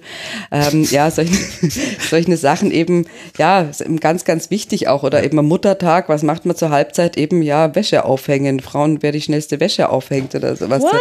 Äh, Wahnsinnsaktionen irgendwie dann eben auch, wo du denkst, denkst, ja, ja, Wahnsinn, also echt, wo man sich nur den Kopf langt. Eben, das mhm. sind ganz, ganz wichtige ähm, ähm, Sachen eben auch, die ja auf allen Ebenen ablaufen müssen. Aber bei sowas ist auch die Reaktion enorm wichtig. Also da ja. ist es dann auch einfach wichtig, dass man dem Verein sagt, das ist ja. scheiße, was ihr da macht und das könnt ihr nicht nochmal machen. Und also ich glaube, jeder Verein, wir hatten dann auch mal so ähm, irgendwie pinke Sachen und sonst was. Da gab es dann halt dann immer einen Shitstorm und inzwischen fragen sie dann auch mal, ähm, aber es, es wird auch, also allein dieses Jahr gab es bei uns auch wieder so ein äh, Skandälchen, äh, wo man dann auch ganz massiv als äh, Frauen Präsenz zeigen musste und ähm, wir haben halt, also wir haben jetzt zum ersten Mal wieder eine Aufsichtsrätin und ansonsten sind es bei uns halt rein alles nur Männer und da, da da fehlt es dann einfach an so viel Verständnis an allen Ecken und Enden, dass man sich dann zum Teil wirklich wieder wie im letzten Jahrhundert fühlt. Also, und das sind Leute, die es eigentlich gut machen wollen, also wo schon quasi der Wille da ist, aber dass das dann irgendwie nie zu Ende gedacht wird. Also, und also da haben wir jetzt einige Sachen angestoßen, da muss ich auch sagen, da wurde auch gut reagiert. Also wir haben ja von euch quasi unseren äh, Vorstandsvorsitzenden bekommen, ähm, der, also da, da danke ich euch auch für. Also er wird niemals mehr irgendwas mit einem Investor machen. als, als geläuterter Mensch quasi. Super. ja, also warum mussten wir sagen? also einer musste durchs Feuer gehen. Ja, ja also da, da setzt er sich jetzt auch öffentlich für ein und so. Ich muss immer an dich denken, wenn er irgendwas dagegen sagt und denkt so, ach, wärst du mal früher drauf gekommen. Aber also das sind dann halt auch so persönliche Erfahrungen, ja. Also und auch jetzt, also hatte er auch so ein Aha-Erlebnis, was äh, weibliche Fans gibt und das mhm. hat bei ihm im Kopf auch ganz viel bewegt und jetzt ist er damit auch zur DFL gegangen und hat da ganz tolle Sachen gesagt, also weil er wirklich so ein Verständnis eingesetzt hat und mhm. ich glaube, dass halt immer, wenn man so so einzelne Personen das Bewusstsein verändert, dann werden die wieder andere verändern und das anstoßen und also wie du auch sagst, man muss halt mit den Leuten reden und die Arbeit hört nie auf, also Irgendeiner muss es ja tun. Wenn wir jetzt über Frauen in Führungspositionen im Verein sprechen. Also es ist ja alles erklärbar, warum das so männerlastig ist. Es ist halt einfach, es sind Männerstrukturen, sowohl in den Redaktionen, so erklärt sich sehr gut, warum Journalistinnen häufig nur die hübschen Mikrofonhalterungen sein dürfen und höchstens mal so eine On-Field-Frage stellen, aber nie diejenige ist, die jetzt erklärt, warum da jemand sich nicht aus dem Deckungsschatten gelöst hat, sondern das dürfen halt dann immer die Männer machen. Also das kann man sich gut erklären. Man kann sich auch erklären, warum in den Vereinen so viele Männer sitzen. Jetzt äh, gibt es das Mittel der Quote. Ich weiß, dass das ein riesiges Thema ist, aber wie steht ihr drei dazu? Steffi, du darfst mal anfangen. Müsste man darüber nachdenken? Das ist ein ganz schwieriges Thema, ist ja generell auch ein schwieriges Thema. Ich habe tatsächlich mir überlegt vor unserer letzten Mitgliederversammlung, ähm, ob ich den Antrag stelle, eben, mhm. dass man da eine gewisse Quote einfüllt, eben, führt eben jetzt im, im EV bei uns für die Ämter, weil ich es wirklich sehr, sehr schade finde, ähm, dass so wenig Frauen eben in ähm, eben im um, Verwaltungsrat, Präsidium eben, dass man sagt, okay, wenigstens eine Frau eben da vertreten mhm. ist. Ähm, ähm, habe es mir tatsächlich überlegt, bin ja generell auch so mit den, mit den Quotenregelungen eher ein bisschen skeptisch, wobei eben manchmal ist es einfach auch notwendig, ähm, um da einfach was auch in Gang zu setzen. Ich habe mich dann dagegen entschieden, ähm, weil ich eben auch da, weil ich mir dachte, das ist kontraproduktiv. Also das, das wird nur Gegenwehr hervorrufen. Ähm, aber muss man nicht manchmal die verschlossene Tür mit der Brechstange erst ein bisschen Ja, aber eben, also ich denke eben, aber in dem Bereich wäre es halt so gewesen, dass der Antrag halt einfach ähm, von, von vornherein von den mhm. Fans abgelehnt oder Mitgliedern abgelehnt worden ja. wäre. Das habe ich mir eben gedacht. Und dann ist es wirklich, dann ist es, dann geht der Schuss nach hinten mhm. los. Ähm, deswegen habe ich mich dagegen entschieden, habe auch da mit, mit ein paar Leuten gesprochen. Also das, das, das wird nicht klappen. Das wird nicht klappen in dem Verein. Ähm, eben überlege jetzt gerade in der KGAA, ob das eine Möglichkeit ist, äh, Möglichkeit wäre bei uns, sehe ich das überhaupt nicht in anderen Vereinen vielleicht, ja. Ich also finde es nicht verkehrt, wenn da einfach mehr, ja, ist dann auch für die Fans eben vom Umgang her eben, dass da eben Frauen genauso arbeiten und das finde ich schon, ja. Antje, wie stehst du dazu? Ja, es gibt auf jeden Fall äh, ja, Gegenargumente auf jeden Fall und auch gerade dieses beliebte, ja, äh, sollen halt doch nur Qualifizierte dahin kommen und nicht mhm. Leute, die dann irgendwie äh, gewählt mhm. werden, weil sie ein, ein bestimmtes Geschlecht haben. Aber ich sehe es auf jeden Fall auch so, dass es teilweise dann doch nur die einzige Möglichkeit ist und äh, so viel Vetternwirtschaft oder ähm, Brotherhood-Strukturen ähm, da am Start sind, dass es ohne eine Quote irgendwie vielleicht doch nicht funktioniert. Man kann es auch einfach mal versuchen und ich glaube nicht, dass dann die Qualität äh, sinken würde, sondern vielleicht einfach eher nochmal andere Leute auf dem Schirm sind und sich nicht gegenseitig die Posten und Position zugeschoben werden. Ich glaube aber auch, dass das gerade auf repräsentativen, repräsentativer Ebene, DFL, DFB, was auch immer, äh, UEFA, FIFA da vielleicht auch sogar mhm. nochmal mehr ja. Sinn machen würde und dann vielleicht ähm, runter zu den Vereinen und den verschiedenen kleineren ähm, Playern in dem ganzen System. Aber ja, definitiv. Wie gesagt, also ich bin da auf jeden Fall pro, weil für mich die Positivargumente auf jeden Fall überwiegen gegenüber den negativen und sich vielleicht sonst auch echt schleppend oder bis, bis gar nicht äh, Situationen und Dinge ändern werden. So, wie siehst du es? Also so im persönlichen Bereich denke ich auch immer, das ist so, als ob man es nicht alleine schaffen würde, aber wenn man sich ähm, die Auswirkungen in der Wirtschaft und überall anguckt, ähm, bin ich eigentlich auch dafür. Also gerade auch so in Bereichen, zum Beispiel, wir haben keine weibliche Fanbetreuerin, Wir Mhm. haben keinen, das, das wurde zum, nach dem Gladbach-Vorfall auch diskutiert, es gibt keine Ansprechpartnerin. Es gibt, also es gibt Also einfach du meinst Bereiche, jetzt die sexuelle Nötigung war es in einem Fanzug oder worauf? äh, Vergewaltigung, ja, glaube ich. war sogar, aber, okay, äh, ich wusste nicht, ob es äh, bewiesen war, deswegen wollte ich jetzt nicht. War der Vorwurf auf jeden Fall, genau. Mhm.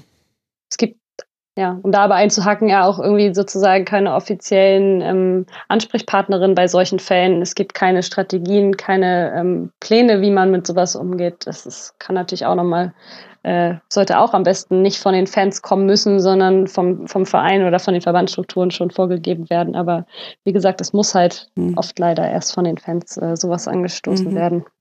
Also ist auch angestoßen worden und da kommt jetzt auch was, aber um, um nochmal auf die, die Quote zurückzukommen, also ich glaube auch, dass es wahrscheinlich nicht anders möglich ist und wenn man dann sieht, äh, dass es gut ist, äh, kann man sie auch wieder abschaffen. Aber ich glaube zumindest, Mhm. man sollte so, so einen Mindeststandard oder so, dass es klingt zwar lächerlich, aber dass es eine Frau gibt, aber dann eine Frau alleine ist halt auch immer ein bisschen schwierig. Mhm. Also deswegen ist das vielleicht dann ganz gut, dass man mal so zwei, drei hat und es dann halt einfacher wird. Also ich glaube auch, sobald es so, so ein paar gab, dann wird es ja auch immer einfacher. Mhm. Also wenn die Leute merken, okay, es ist nicht der Weltuntergang, wenn da eine Frau steht, äh, dann wird es die nächste Frau auch leichter haben. Also, aber ich denke auch, dass das von den Verbänden runter ähm, äh, gehen muss und ähm, ich weiß gar nicht, also viele Vereine sind ja jetzt auch Wirtschaftsunternehmen, müssten da nicht sowieso theoretisch Quoten greifen? Also wir sind ja ein eingetragener Verein, aber es gibt ja viele Aktiengesellschaften und sonst was, also da gibt's doch eine Quote, oder? Mhm. Ehrlich gesagt bin ich da gerade überfragt. Das ist ein interessanter Punkt. Ja, ja. Vorstandschaft. Also naja, egal, auch gut, nicht, wir wissen es eigentlich-. Ja. Aber wie wäre es denn auch, also wenn wir jetzt schon davon sprechen, dass äh, ja viele Dinge von Fans angestoßen werden müssen, sollte es denn bei Positionen, die es unter Fans gibt, denn da vielleicht eine Quote geben? Eine von vier Kapos ist weiblich. Ich weiß, dass jetzt, dass das eine krasse Forderung ist, aber allein, dass diese Forderung sich schon beim Aussprechen krass anfühlt, zeigt ja, wie notwendig sie vielleicht auch ist. Oder? Ja, für mich sind Fanstrukturen aber nochmal selbst organisiert und keine offiziellen äh, Gremien zum Beispiel. Man ja klar, aber die könnten ja auch reden- selbst organisiert dann sagen, wir nehmen uns das jetzt vor. Das, also es sind ja hierarchische Strukturen und die könnten sich das ja, also das wird jetzt immer nur jede Fanszene für sich selbst sich vornehmen können, aber könnte es nicht auch ein Weg sein? Hm. ich bin Ja, die Frage ist immer da eben da, das, da Also man halt idealen Einfluss, Welt. ja, ja, weil du da keinen Einfluss so nehmen kannst, im Grunde genommen, wie die Antje sagt, das ist selbst organisiert. Ja. Also da eben müsste es sich von selbst geben. In der idealen Welt, genau, da ergibt sich das von selbst. Naja, also ich fand das schon interessant. Im Millern-Ton äh, gab es ja, äh, da wart ihr äh, zu Gast im St. Pauli-Podcast, sehr empfehlenswert an der Stelle. Und da gab es jetzt eine Folge Mythos Ultra. Und da waren zwei Gründungsmitglieder von USP.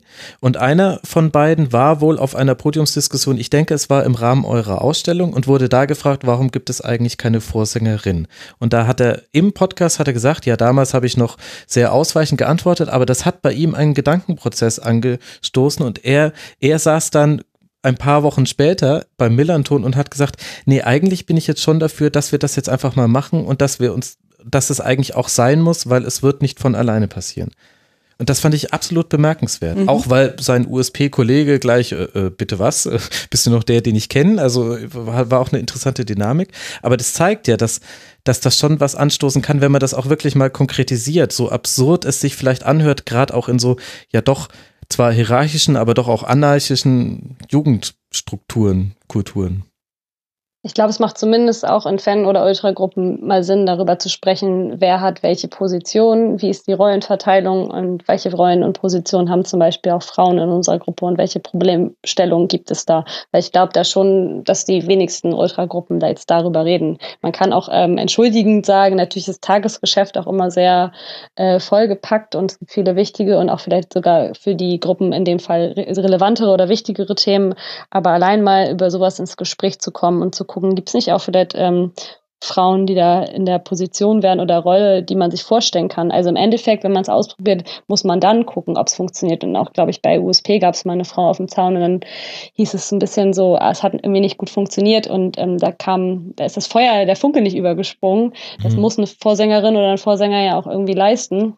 Und dann schaut man eben weiter, aber man hat es zumindest gemacht und versucht und da ja, sollten sich vielleicht auch die Ultragruppen definitiv dann äh, öffnen, das mal auszuprobieren und nicht Angst zu haben. Aber ich kenne auch das Beispiel aus Bremen, da gab es mal die Diskussion von einer Ultragruppe, äh, da, da hat die Ultragruppe selber quasi eine Frau, ähm, na nicht gefordert, aber gefragt, machst du das? Und das wäre voll cool, das wäre voll wichtig, das wäre voll das Zeichen. Und die hat es dann gemacht, aber hat sich irgendwie sau unwohl gefühlt, auch mit dieser Rolle und mhm. der Position, weil es, glaube ich, ganz schön krass ist, wenn du auf einmal auf so ein Männermeer äh, schaust und sehr präsent sein musst und das eigentlich gar nicht so dein Ding ist und du vielleicht sogar auch Beleidigungen und so negative Erfahrungen dann in dem Fall machst. Und mhm. deswegen muss man halt immer schauen. Aber klar, man kann auf jeden Fall das auch mal vielleicht als Gedankenanstoß ähm, mit, mit auf den Weg geben, dass man auch mal, mal darüber redet in der Gruppe und darüber nachdenkt. Aber wie gesagt, es muss auch irgendwie von der, von der Situation, von der Chemie, von der Persönlichkeit her dann ja, passen. Klar.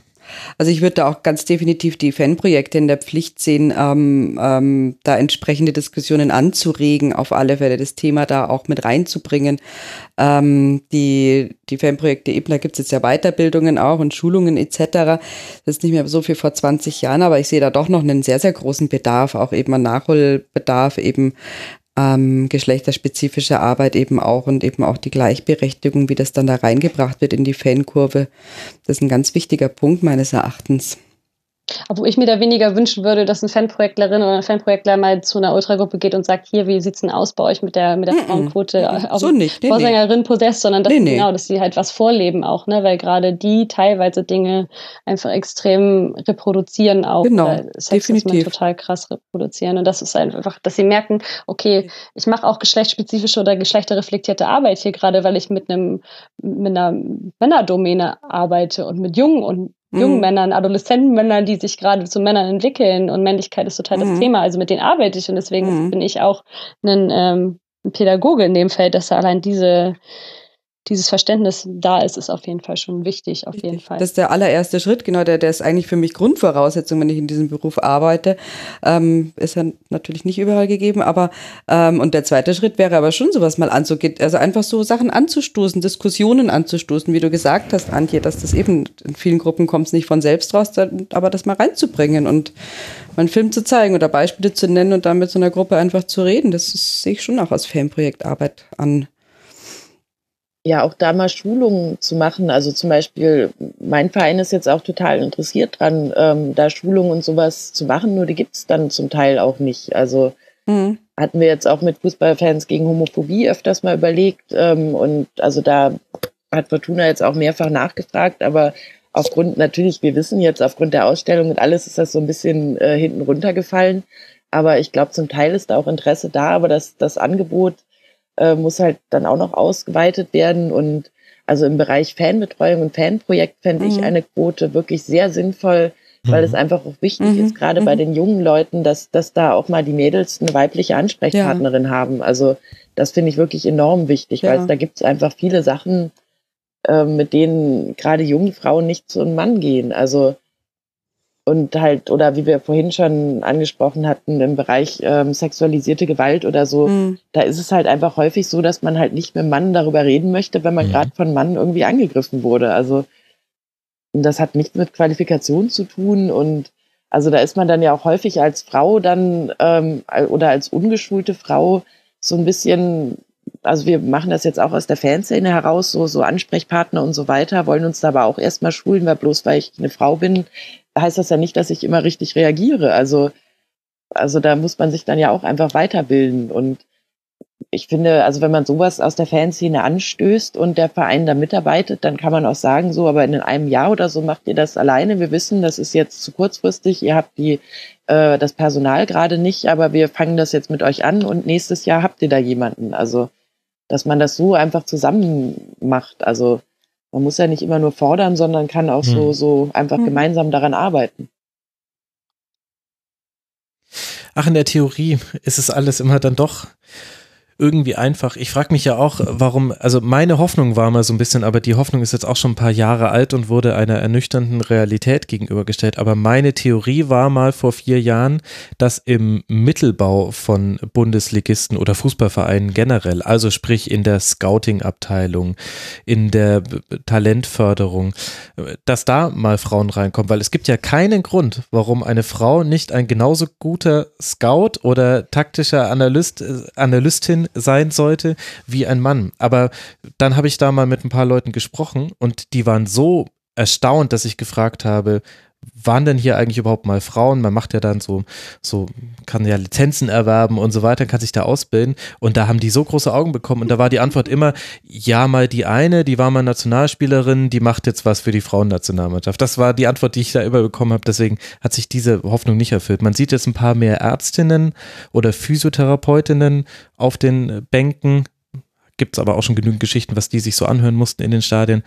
Aber das, das war eine Hoffnung, die hatte ich mal. Inzwischen sehe ich da, also vielleicht. Ja, weibliche Trainerin, also da gibt es ja noch weniger Grund, warum nicht eine Frau- und Männerteam trainieren soll. Und da gab es ja auch mal ein paar, aber die wurden sowas von angefeindet, dass sie, glaube ich, innerhalb kürzester Zeit dann eher in eine Klinik mussten. Also das ist schon krass zum Teil. Also, aber da kann man dann auch wirklich in der Jugendarbeit anfangen. Also wenn das Mhm. halt einmal so, so von klein auf gelernt wurde, wie es jetzt halt von klein auf gelernt wurde, dass Frauen da nichts zu suchen haben. Ähm, also ich glaube, das ist auch so eine Sache, da, die wird sich über Generationen vielleicht verändern, aber also ja, es ist halt schon interessant, dass es eigentlich kaum ein Thema ist, dass im Frauenfußball äh, gerade ja auch unter anderem FC Bayern ja jetzt äh, trennen, trennen sich jetzt dann am Ende der Saison von ihrem Trainer, aber da ist es völlig äh, normal, dass ein Mann Trainer einer Frauenmannschaft ist und umgedreht wäre es aber völlig undenkbar. Da gab es, glaube ich, mal einen Fall in, bei einem italienischen Zweitligisten oder so ähnlich. in, in Frankreich auch. In Frankreich auch stimmt, genau. Und es gab mal kurz äh, die Überlegung, äh, Birgit Prinz äh, hatte mal das Angebot von einem italienischen, ich glaube Erstligisten äh, sogar, dass sie quasi in die Männermannschaft wechseln soll. Aber da hat sie auch dann damals gesagt, ähm, nee, also das, das will sie sich nicht antun, auch wenn sie es irgendwie schon mal gereizt hätte, da mitzuspielen. Aber es gibt auch das Positivbeispiel aus ähm, China. Shan Yunting heißt sie, glaube ich, vor, vor zwei Jahren mit ihrem Team äh, Meisterin geworden. Es gibt so rudimentär, also als Trainerin in, in einer ähm, Männermannschaft. Ach toll, das wusste ich gar nicht. Ja, super. Also es gibt schon so Beispiele und langsam geht das vielleicht dann auch äh, irgendwie weiter oder kommt es Ja. rein. Ja, und aber eben auch, was da auch eine Rolle spielt, ist sicherlich die, ähm, die Erziehung auch von den, von den Jungs in den Fußballvereinen. Und da sage ich jetzt eben wirklich auch Jungs, eben, eben wenn es um Männerfußball geht, dass auch das eine Rolle spielt. Ähm, ja, wie wird, wie ist da der Umgang untereinander? Wie ist da der Sprachton?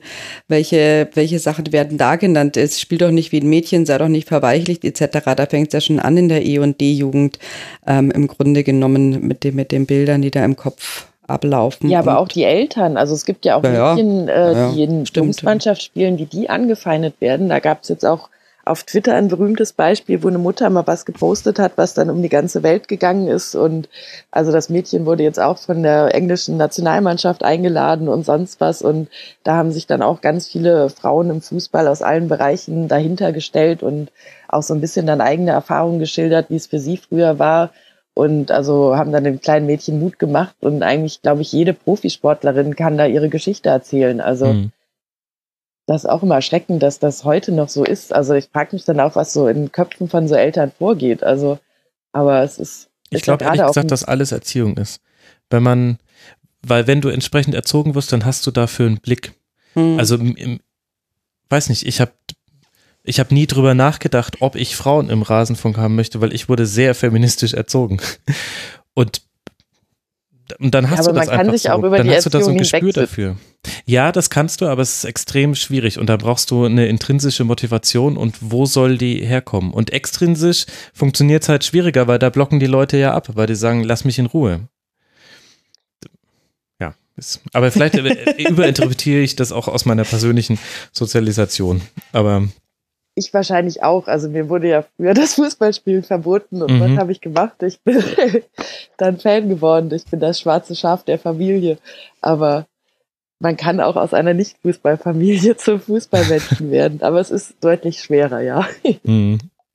Ja gut, das, äh, das habe ich auch hingekriegt. Aber das ist jetzt äh, eine andere Geschichte.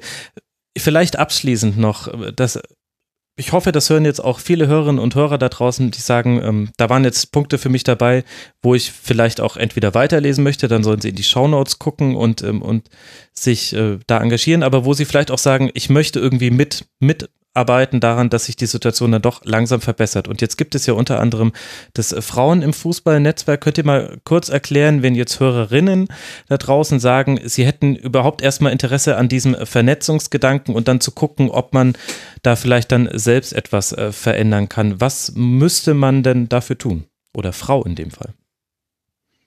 Der erste Punkt wäre vielleicht ähm, mal auf äh, Facebook zu gehen oder auf die Homepage von Finn, Frauen im Fußball. Mhm. Da ähm, gibt es sonst auch einen, ähm, eine Mailadresse und einen Mailverteiler. Und man kann das sozusagen einmal im Jahr mit anderen Frauen vernetzen bei einem Netzwerktreffen. Äh, das war ja dieses Jahr zum Beispiel in Düsseldorf und wird nächstes Jahr in Jena sein. Im, glaube ich, letzten Juni-Wochenende, wo alle Frauen ähm, willkommen sind, sich sozusagen unter den, den Rahmenbedingungen, äh, dass sie nicht sozusagen diskriminierend sind oder sozusagen rechts sind, äh, vernetzen können, austauschen können. Da wird dann auch die äh, Fantastic ja. Females Ausstellung sein. Genau, da schließt sich der Kreis wieder. Ja, also man gut. kann auf jeden Fall, weil es auch eine sehr unhierarchisch organisierte Struktur ist, sich auch selber einbringen. Genau, wie man sozusagen gerade äh, lustig ist. Dinge, Themen problematisieren, ansprechen. Wir schreiben Stellungnahmen, machen Sticker. Leute von uns sind mit Vorträgen unterwegs. Genau. Also das wäre auch so die beste Adresse, wo man mal so Anschluss findet. Genau, würde ich sagen. Also mhm. wer Lust auf einen, einen Austausch hat, aber mit, mit Fußballbezug auf jeden Fall, ist da genau eine richtige Adresse, würde ich sagen. Ja, und ansonsten, also auf jeden Fall sich einfach auch mal im eigenen Verein umgucken und vielleicht selber Dinge anstoßen. Also jetzt zum Beispiel in Dortmund hat ähm, die Ramona, die auch bei Fantastic Females war und ähm, jetzt auch beim Finn-Treffen, glaube ich, war ihr erstes, hat danach dann einfach ein äh, Twitter-Treffen für weibliche Fußballfans ins Leben gerufen oder in Düsseldorf haben wir über Vernetzung in den letzten ein, zwei Jahren und auch die Organisation des FIN-Treffens haben wir jetzt eine eigene Frauengruppe gegründet. Und ähm, also, dass man, man muss auch nicht immer so in die Ferne gucken. Man kann auch mal so links und rechts neben sich gucken. Und wenn man dann einfach so eine Idee mal startet, dann melden sich auch automatisch so viele andere Frauen. Oder wenn man mal ein bisschen rumstängert und was sagt, dann kommen auf einmal ganz viel Feedback ähm, aus dem ganzen Verein. Oh, toll, dass ihr das angesprochen habt. Und ich habe gedacht, wenn ich das sage, dann hört mir eh keiner zu. Und also so, so, wenn man sich mal traut, den ersten Schritt zu machen, dann wird man ganz viel ähm, auch positives Feedback bekommen. Und daraus ergeben sich dann wieder andere Projekte und Ideen und Aktionen. Also man kann auch einfach selber mal was starten. Ja, ich glaube, das ist dann für die mit der hohen Eigenmotivation und dem, dem hohen Selbstbewusstsein und diejenigen, denen es äh, daran noch mangelt, die können sich ja erstmal vernetzen und dann geht es ja von da an los und äh, das soll aber nicht alle Männer, die das jetzt hier hören, aus der Verantwortung rausnehmen. Es gibt noch viel zu tun, aber es geht ja auch voran ich glaube, auch wenn ich noch wirklich sehr lange mit euch reden könnte, es auch so eine besonders nette Runde ist, obwohl wir nicht alle in einem Raum sitzen, finde ich, es ist ein sehr schönes Gespräch. Aber so langsam äh, bringen wir es dann zum Ende und es muss ja nicht die letzte derartige Folge gewesen sein. Deswegen bedanke ich mich sehr herzlich bei euch und zwar nochmal namentlich bei jedem jetzt. Danke, liebe Antje. Vielen, vielen Dank, dass du mit dabei warst. Äh, viel Erfolg mit Werder und mit der Ausstellung. Danke für deine Zeit. Gerne, gerne. Wir sehen uns international, ne? Na, wenn ihr bis ins Champions League Finale kommt, dann sehen wir Klar. uns international. Uh, uh, uh. Und äh, herzlichen Dank auch an Sue Rudolph, die Ad Medienfreundin auf Twitter. Sue, vielen herzlichen Dank dir, dass du dir die Zeit genommen hast. Wir sehen uns dann in der Allianz Arena, wenn ihr gegen die glorreiche Fortuna haushoch verlieren werdet. naja, kontern könnt ihr ja tatsächlich sehr gut. Schauen wir mal, ob wir uns im Stadion am Kurt-Landauer Weg natürlich, ob wir uns da treffen werden. Und außerdem herzlichen Dank, dass du hergekommen bist in mein rotes Büro, Steffi Dilber. Danke dir.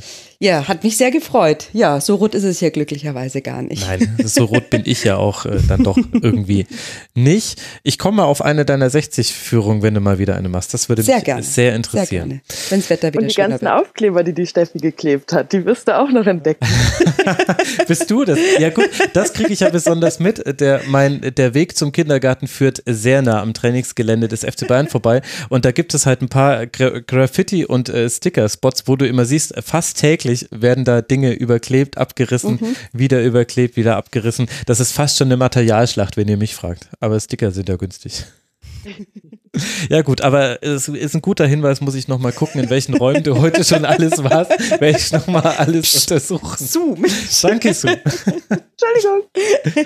Also ich danke euch allen sehr und ich danke auch allen Hörerinnen und Hörern für die Aufmerksamkeit. Das war Tribünengespräch Nummer 26. Hört auch das Tribünengespräch zu Fußball-Podcasts, schaut euch alles an und geht vor allem unbedingt in die Ausstellung. Und kommt sie nicht in eure Nähe, dann beschwert euch nicht drüber, sondern organisiert, dass sie selbst hinkommt. Ihr könnt es selbst anpacken. Danke für eure Aufmerksamkeit. Wir hören uns wieder in der nächsten Rasenfunk-Folge. Bis dahin eine gute Zeit euch. Ciao. Das war das Rasenfunk-Tribünengespräch. Wir gehen nun zurück in die angeschlossenen Funkhäuser.